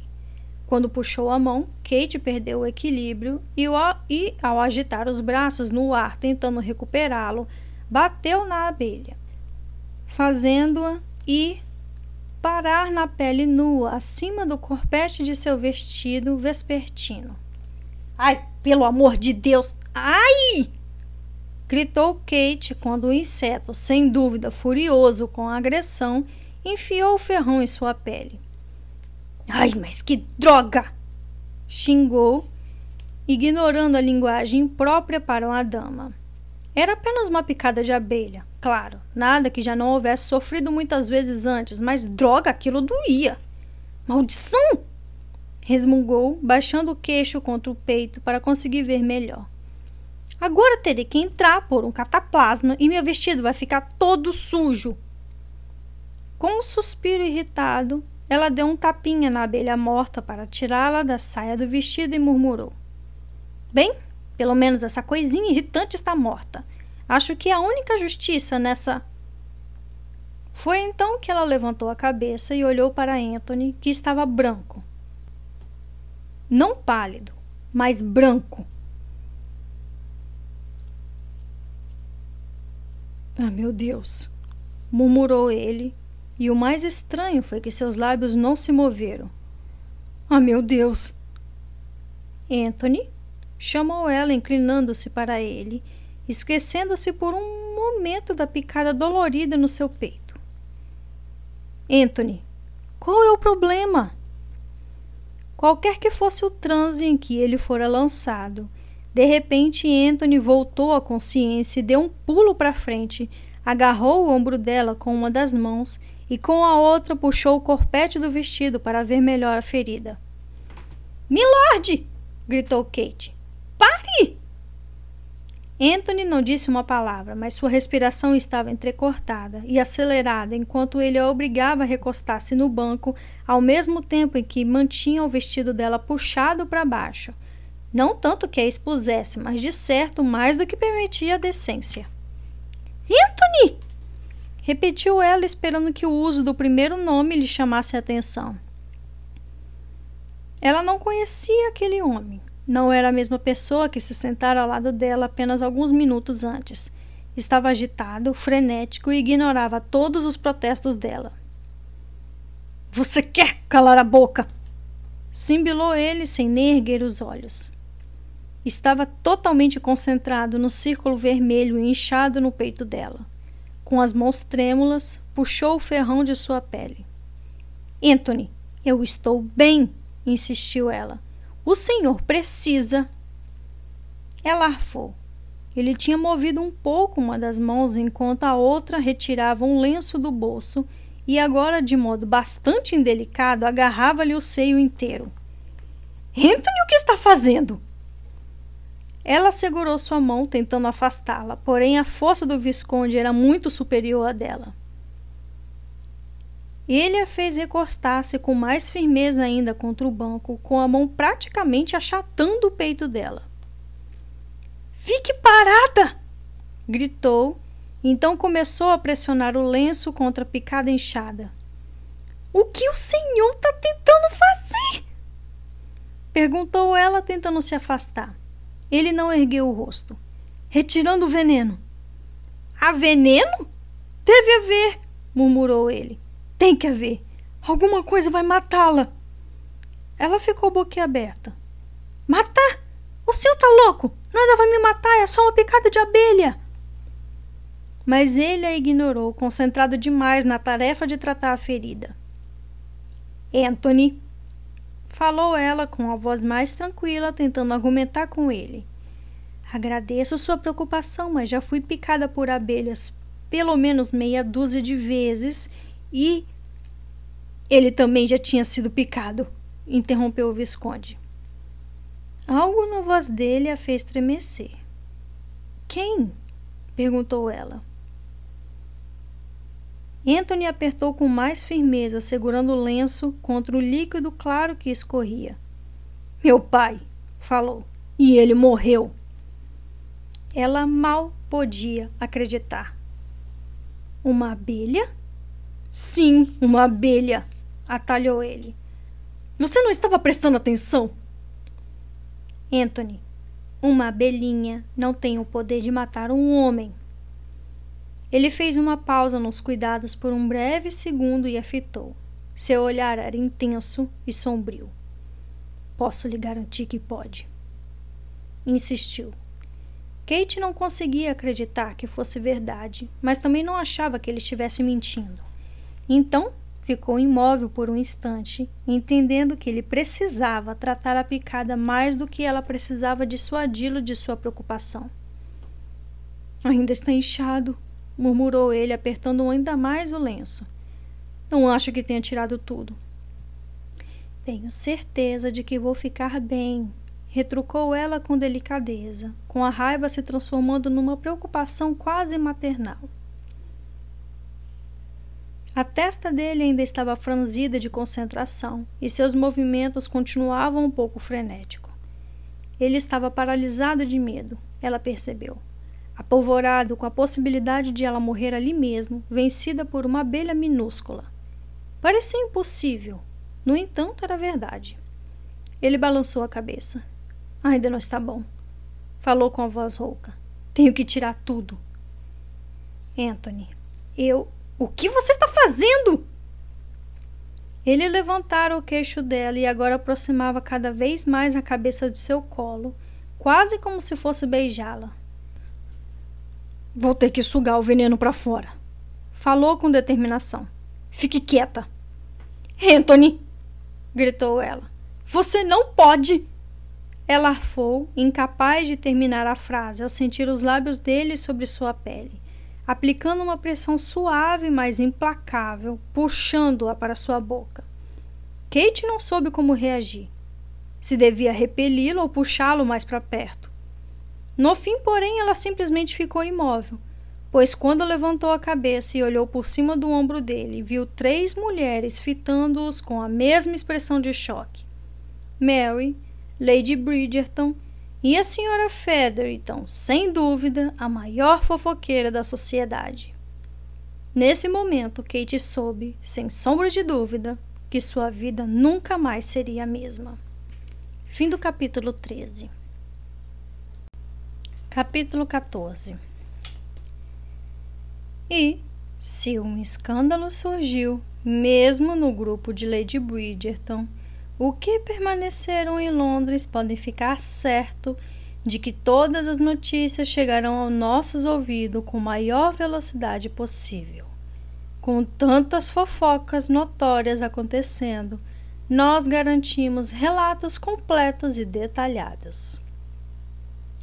Crônicas da Sociedade Lady Whistledown, 4 de maio de 1814. Por uma fração de segundos, todos permaneceram imóveis como um quadro. Kate fitou as três matronas em choque. Elas retribuíram seu olhar completamente horrorizadas. E Anthony continuava tentando sugar o veneno da picada de abelhas sem perceber que tinha uma plateia. Kate foi a primeira a encontrar a própria voz e força, então empurrou o ombro de Anthony com todas as forças ao mesmo tempo que dava um grito exaltado. Pare! Pego de surpresa, ele caiu sentado no chão, os olhos ainda tomados pela determinação de salvá-la do que considerava um destino fatal. Anthony! chamou Lady Bridgerton, arfando e com a voz trêmula, como se não pudesse acreditar no que via. Ele se virou. Mãe? Anthony, o que você estava fazendo? Ela foi picada por uma abelha explicou ele. Eu estou bem, insistiu Kate, puxando o vestido para cima. Eu falei que não tinha sido nada grave, mas ele não me ouvia. Os olhos de Lady Bridgerton ficaram enevoados ao ouvir isso. Entendo, retrucou numa voz triste e baixa, e Anthony soube que ela de fato compreendia. Talvez fosse a única pessoa que poderia compreender. Kate chamou Mary, finalmente tropeçando nas palavras. A boca dele estava no seu. no seu. seio, completou a senhora Feather, tão prestativa, cruzando os braços sobre o busto amplo. Franziu a testa em reprovação, mas ficou claro que se divertia muitíssimo. Não estava, não! exclamou Kate, fazendo um esforço para se levantar, o que não era uma tarefa fácil, considerando-se que Anthony tinha aterrissado bem na sua frente quando ela o empurrara. Eu fui picada aqui! Ela apontou de forma frenética para a marca vermelha e redonda que ainda crescia na pele fina de sua clavícula. As três senhoras olharam a picada de abelha e o rosto delas assumiu o mesmo tom suave de vermelho do machucado. Não foi nem um pouco perto do seio, protestou Kate horrorizada, demais com o rumo da conversa para envergonhar-se de sua linguagem bastante anatômica. Mas também não foi longe, né? Assinalou a senhora Featherwhite. Alguém quer fazer essa mulher calar a boca? Atalhou Anthony. Ora! Irritou a senhora Featherwhite. Eu? Sim, a senhora, respondeu Anthony. Ai, mas que desaforo! Disse a senhora Featherton, cutucando o braço de Lady Bridgerton. Quando a viscondessa não reagiu, ela se virou para Mary e fez a mesma coisa. Mas Mary só tinha olhos para a filha. Kate, vem aqui agora mesmo, ordenou. Kate obedeceu e foi para o lado da madrasta. E então? indagou a senhora Featherton. O que vamos fazer? Quatro pares de olhos viraram-se para ela incrédulos. Nós? perguntou Kate em voz baixa. Não consigo imaginar o que a senhora poderia ter a dizer sobre esse assunto, retrucou Anthony. A senhora Featherton emitiu um fulgado de desdém alto e anasalado. O senhor vai ter que se casar com ela, falou. O quê? disse Kate. A senhora deve estar tá louca. Eu devo ser a única pessoa sensata no jardim, isso sim, retrucou a senhora Featherton de modo rude. Ora, minha jovem, ele estava com a boca nos seus peitos e todas nós vimos. Não estava, não! resmungou Kate. Eu fui picada por uma abelha! Uma abelha, uma abelha! Portia! atalhou Lady Bridgerton. Não creio que seja necessário usar uma linguagem tão explícita. Não adianta sermos delicados agora, respondeu a senhora Featherton. Não importa como a senhora descreva, vai ser uma bela fofoca. O solteiro mais cobiçado da alta sociedade vencido por uma abelha. Devo dizer, milord, que não foi bem assim que imaginei. Não vai haver fofoca alguma, resmungou Anthony, avançando para ela com uma expressão de ameaça. Porque ninguém vai dizer nada. Não verei a reputação da senhorita Sheffield ser destruída dessa maneira. A senhora Feather então arregalou os olhos com incredulidade. O senhor acha que conseguirá manter segredo sobre algo assim? Eu não vou dizer nada e duvido que a senhorita Sheffield vá. Falou, pondo as mãos nos quadris e lançando-lhe um olhar severo. Era o tipo de olhar que fazia com que homens adultos se curvassem. Mas a senhora Featherton ou era implacável ou simplesmente estúpida. Por isso ele continuou muito menos nossas mães, que têm interesse de proteger nossa reputação. Só nos resta então a senhora, como único membro do nosso pequeno e aconchegante grupo, que poderia sair tagarelando por aí sobre o que viu. A senhora Feather então ficou vermelha. Qualquer pessoa pode ter visto de dentro da casa. Falou rispidamente, relutando em perder uma fofoca dessas.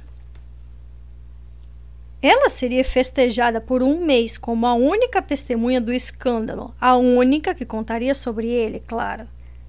Lady Bridgerton lançou um olhar à casa e ficou pálida. Ela tem razão, Anthony, afirmou. Vocês estavam à plena vista da ala dos convidados. Foi uma abelha, protestou Kate.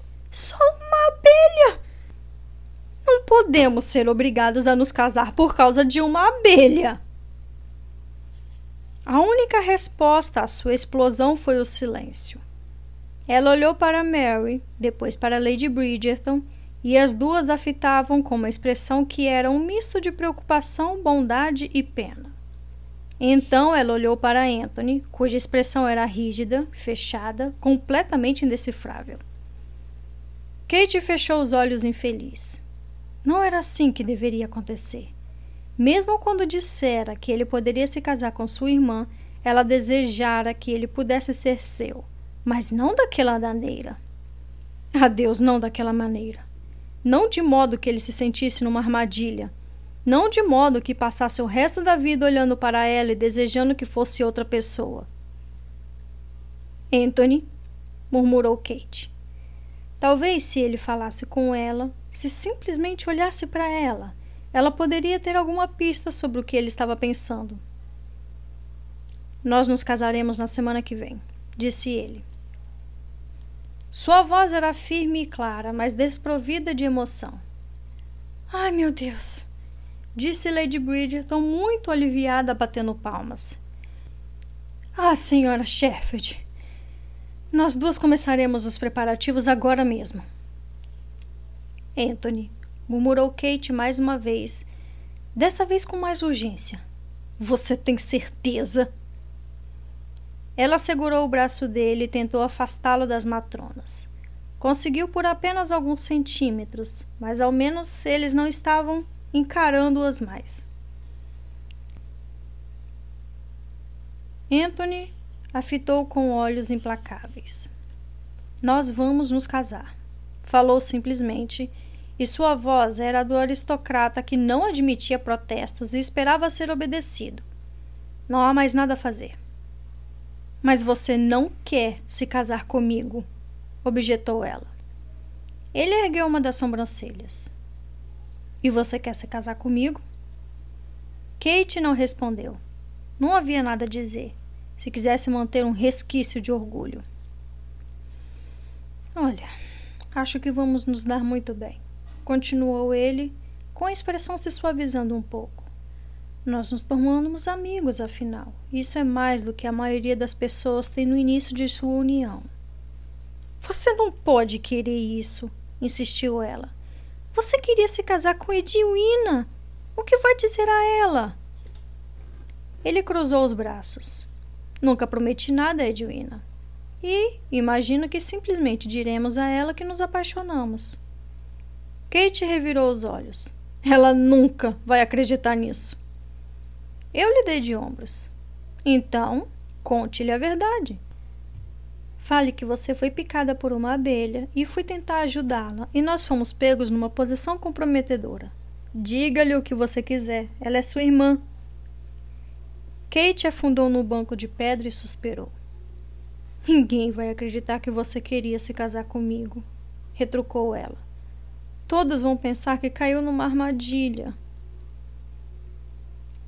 Anthony lançou um olhar às três mulheres que ainda os fitavam, cheio de interesse.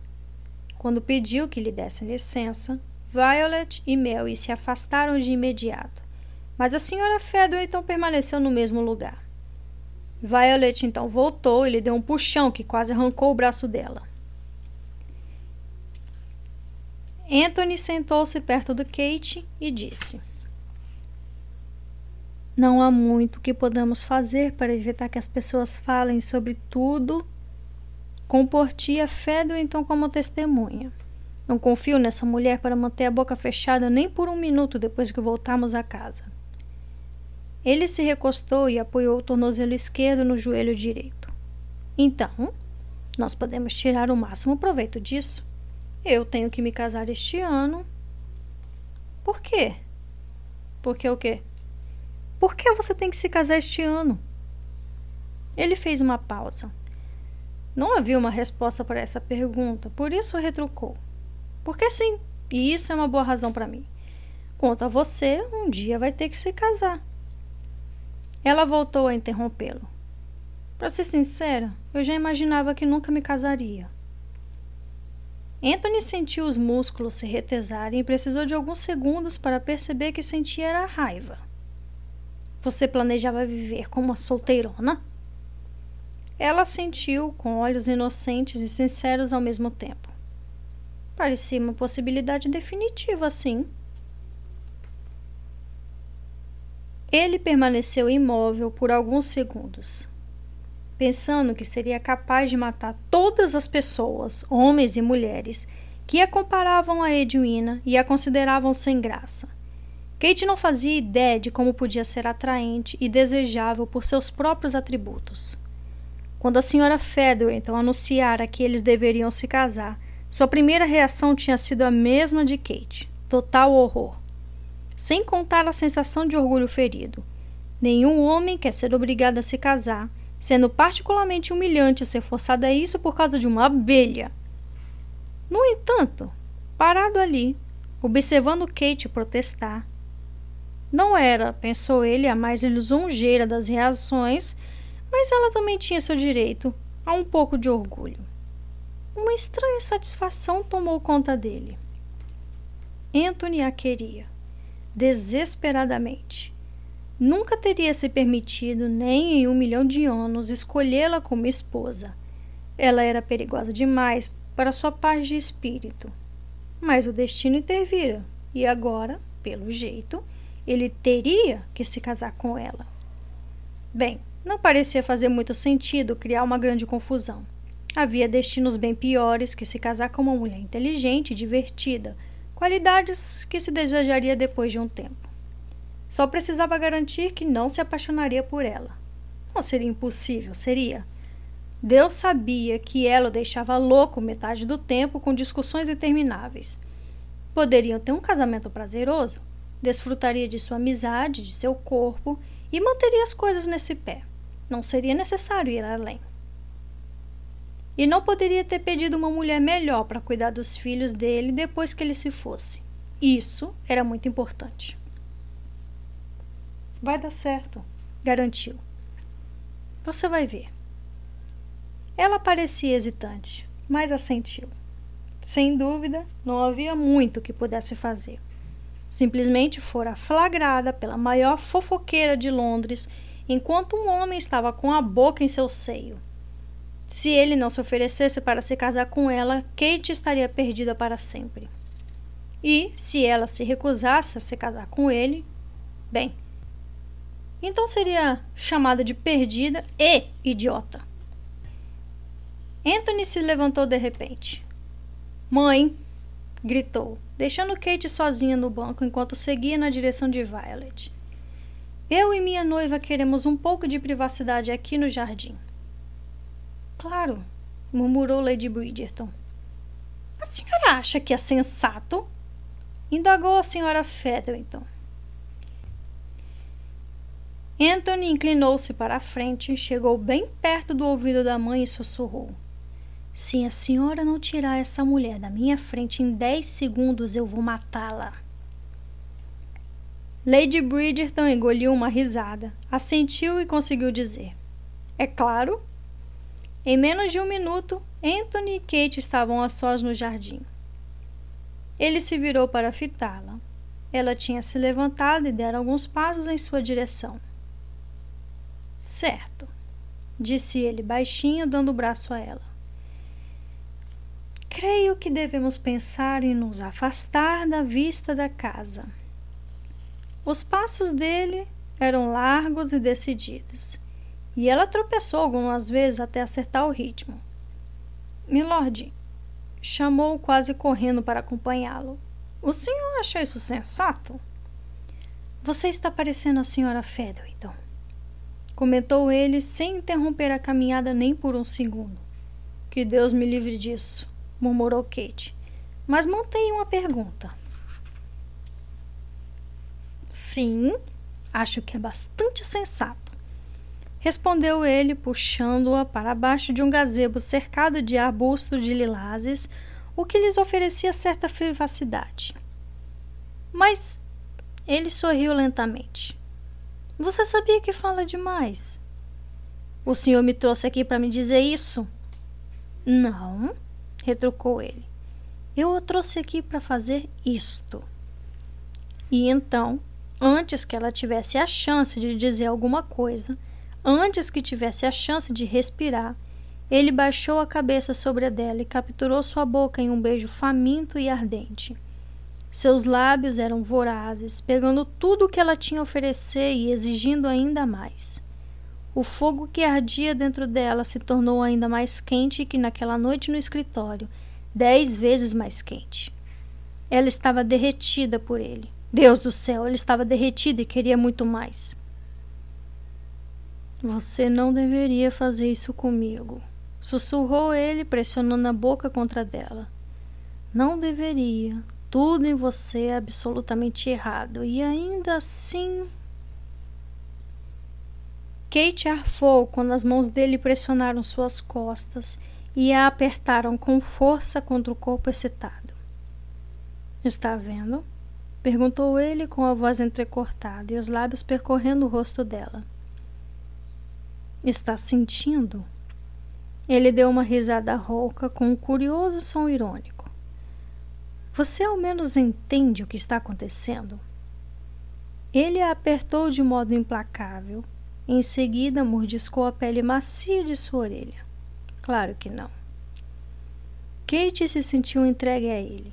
Sua pele começava a arder e seus braços traidores estavam ao redor de seu pescoço ele despertava um vulcão dentro dela, algo que não conseguia sequer começar a controlar. Fora possuída por um tipo de desejo primitivo que a fazia ansiar pelo toque de pele dele. Ela o queria. Ah, mas como queria! Mas não deveria querer. Não deveria desejar um homem que ia se casar com ela pelos motivos errados. Ainda assim, Kate o queria com um desespero que a deixava sem ar.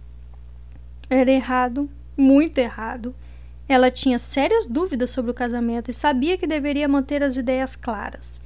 Tentou a todo custo lembrar isso a si mesma, mas nada impedia que seus lábios se abrissem para recebê-lo, nem que a própria língua se movesse timidamente para provar o gosto do canto da boca dele.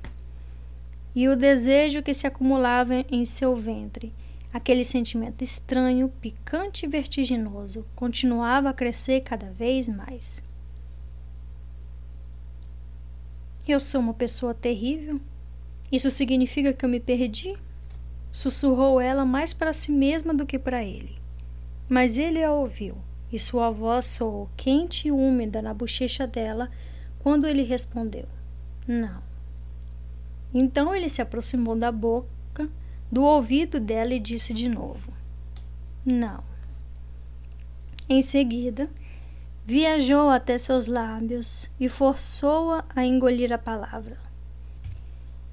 Kate sentiu a cabeça se inclinar para trás. A voz dele era baixa e sedutora e quase a fez sentir-se como se tivesse nascido para viver aquele momento. Você é perfeita, murmurou com as mãos grandes movendo-se com urgência pelo corpo dela, uma apoiada na cintura e a outra indo até o delicado volume do seio. Aqui e agora, neste instante, neste jardim, você é perfeita. Kate achou as palavras dele perturbadoras, como se estivesse tentando dizer-lhe, e talvez também a si mesmo, que ela poderia não ser perfeita amanhã ou depois de amanhã. Mas seus lábios e suas mãos eram muito persuasivos e ela se esforçou para afastar o pensamento desagradáveis e desfrutar a felicidade inebriante do momento. Sentia-se bela, sentia-se perfeita. E, bem ali, naquele instante, não tinha como evitar adorar o homem que a fazia sentir-se assim. Anthony deslizou a mão de sua cintura até a lombar apoiando-a enquanto a outra mão apertava seu seio por cima da musselina do vestido. Os dedos dele pareciam fora de controle, espasmódicos, agarrando-a como se estivesse prestes a cair de um precipício e enfim conseguisse se equilibrar. Os mamilos dela estavam rígidos e duros contra a palma da mão dele, mesmo através do tecido, e Anthony precisou percorrer a cada fragmento de força de vontade que havia lhe restado para não esticar a mão até as costas dela e abrir botão por botão do seu vestido. Ele via tudo em sua mente, mesmo quando seus lábios encontravam os dela, em outro beijo apaixonado.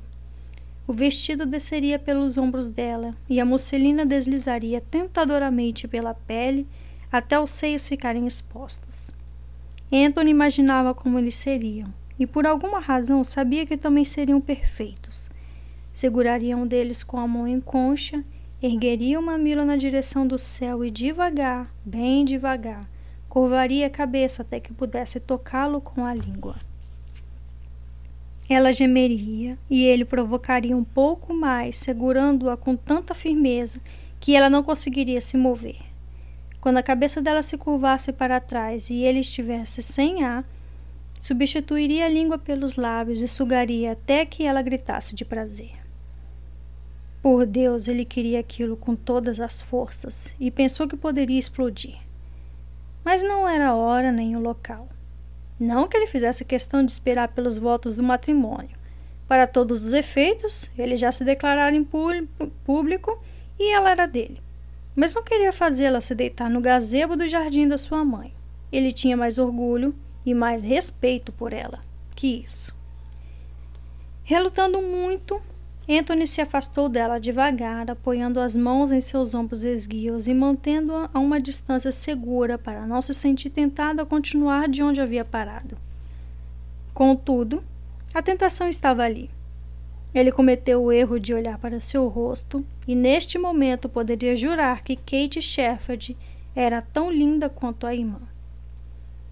Ela tinha uma beleza diferente.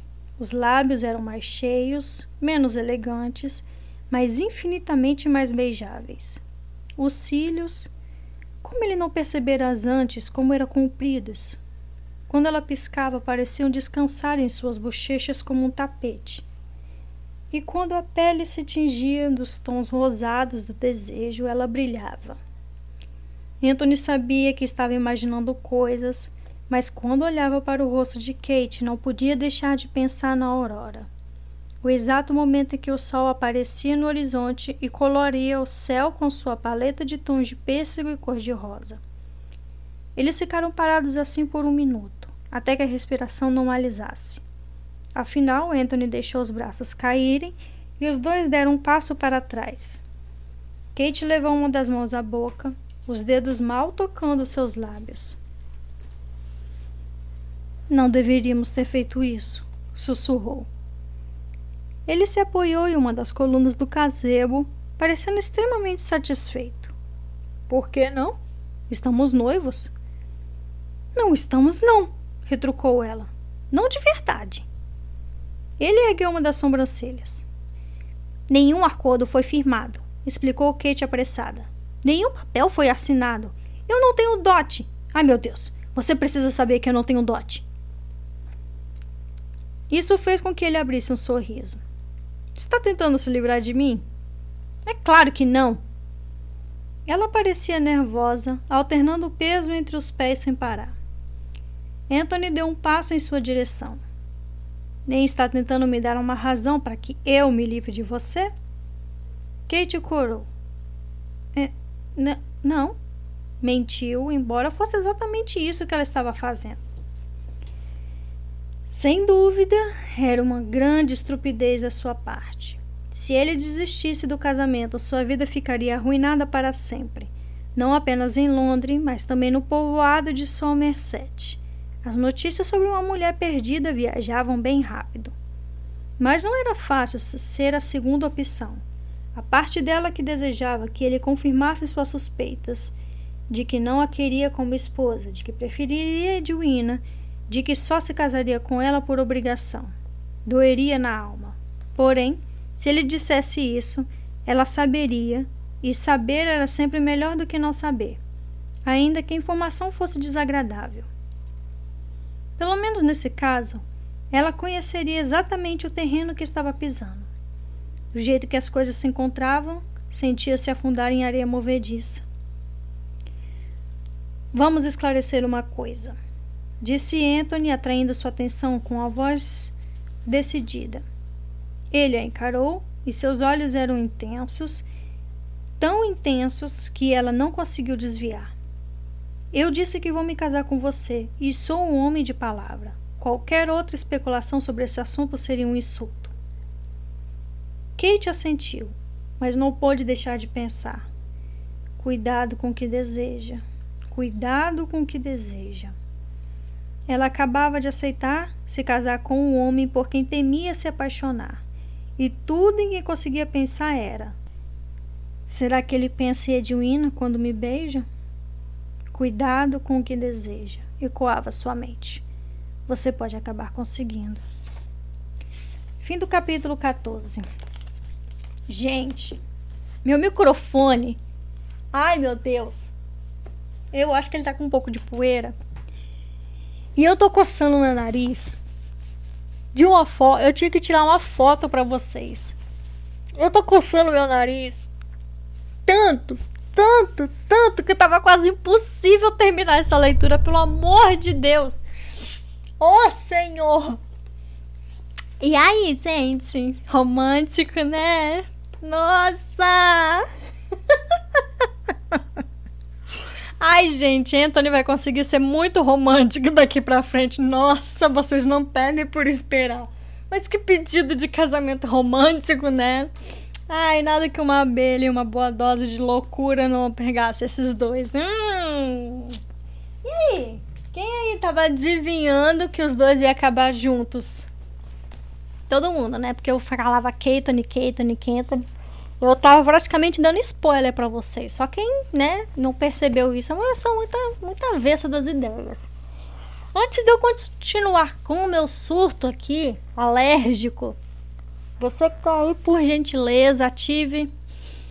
Ai, de novo, você que tá aí, por gentileza, dê o um joinha no vídeo se inscreva no canal, ativa o sininho.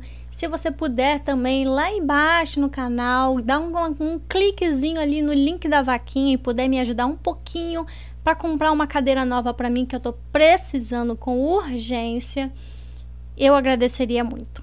Beleza? Pedidos à parte, vamos aos surtos fantasmagóricos. Gente, pelo amor de Deus! Que coisa fofa esses dois. Eu sou morta por Keiton. Eu amo esse casal e eles são muito fofos. E pelo amor de Deus, alguém me segura! Eu amo. Gente, eu amo esse livro. Amo, de paixão, assim. Eu ia falar para vocês que eu amo a cena do. do do escritório ali agora, onde ele acode ela no seu medo e tal, mas eu, eu, já também falei a mesma coisa de todas as outras cenas, então eu vou falar mais o que? Eu amo esse livro, gente, eu gosto demais desse livro. E acabou! E o fato da abelha, da abelhinha ser. É, ser o animal do fandom está explicado para quem não sabia. Teve gente que me perguntou. É, aqui no Instagram, lá no Instagram, por que, que o, o, a abelhinha era uma abelha, era o, o animal assim de estimação do fandom. Era, era a imagem que ilustrava o fandom é a abelhinha dos Bridgerton. E eu não podia falar para vocês ainda o motivo, porque não tinha acontecido. E sim, é, foi por causa disso. A abelhinha, ela é a imagem do fandom por causa do fandom de Bridgerton e principalmente de Keitone por causa dessa cena em que o Eiton, o fica louco, desesperado, achando que Kate ia morrer por causa da picada de abelha e que fez com que os dois se casassem, né? Meio que obrigou os dois aí a se casar. É, tem muita coisa para acontecer ainda, né? Anthony no entre aspas, ainda meio que acha que está sendo obrigado a se casar, né? Apesar de que ele está gostando muito da ideia. Kate acha que ele não queria se casar com ela porque não sabe dos pensamentos dele. Enfim, esses dois ainda tem muito que se acertar aí pelo até o casamento chegar ou até depois dele. Eu espero que vocês gostem do que está por vir ainda, beleza? É, não vou me demonstrar muito mais aqui, não. Acredito que tudo que tinha que falar falou. Eu adoro esse casal, meu Deus do céu. Eu fico pulando aqui no sofá enquanto eu leio. No sofá, não, na minha cama, enquanto eu leio para vocês de quem Eu literalmente pulo aqui, sério. É muito gostoso ler sobre os dois. Ai, gente, como é bom. Mas enfim, espero que vocês gostem. Espero que gostem do que tá para vir também. Sem mais nada a dizer. Aqui quem fala é a Flor. Sejam todos muito bem-vindos ao Ouvindo Livros. Antes de eu finalizar, quem ainda não me segue lá no Instagram, arroba Ouvindo Livros, é só clicar no link aqui embaixo, tá? E a galera do Spotify também me dá um encontro lá, beleza? Um beijo a todos. E até a próxima. Tchau, tchau.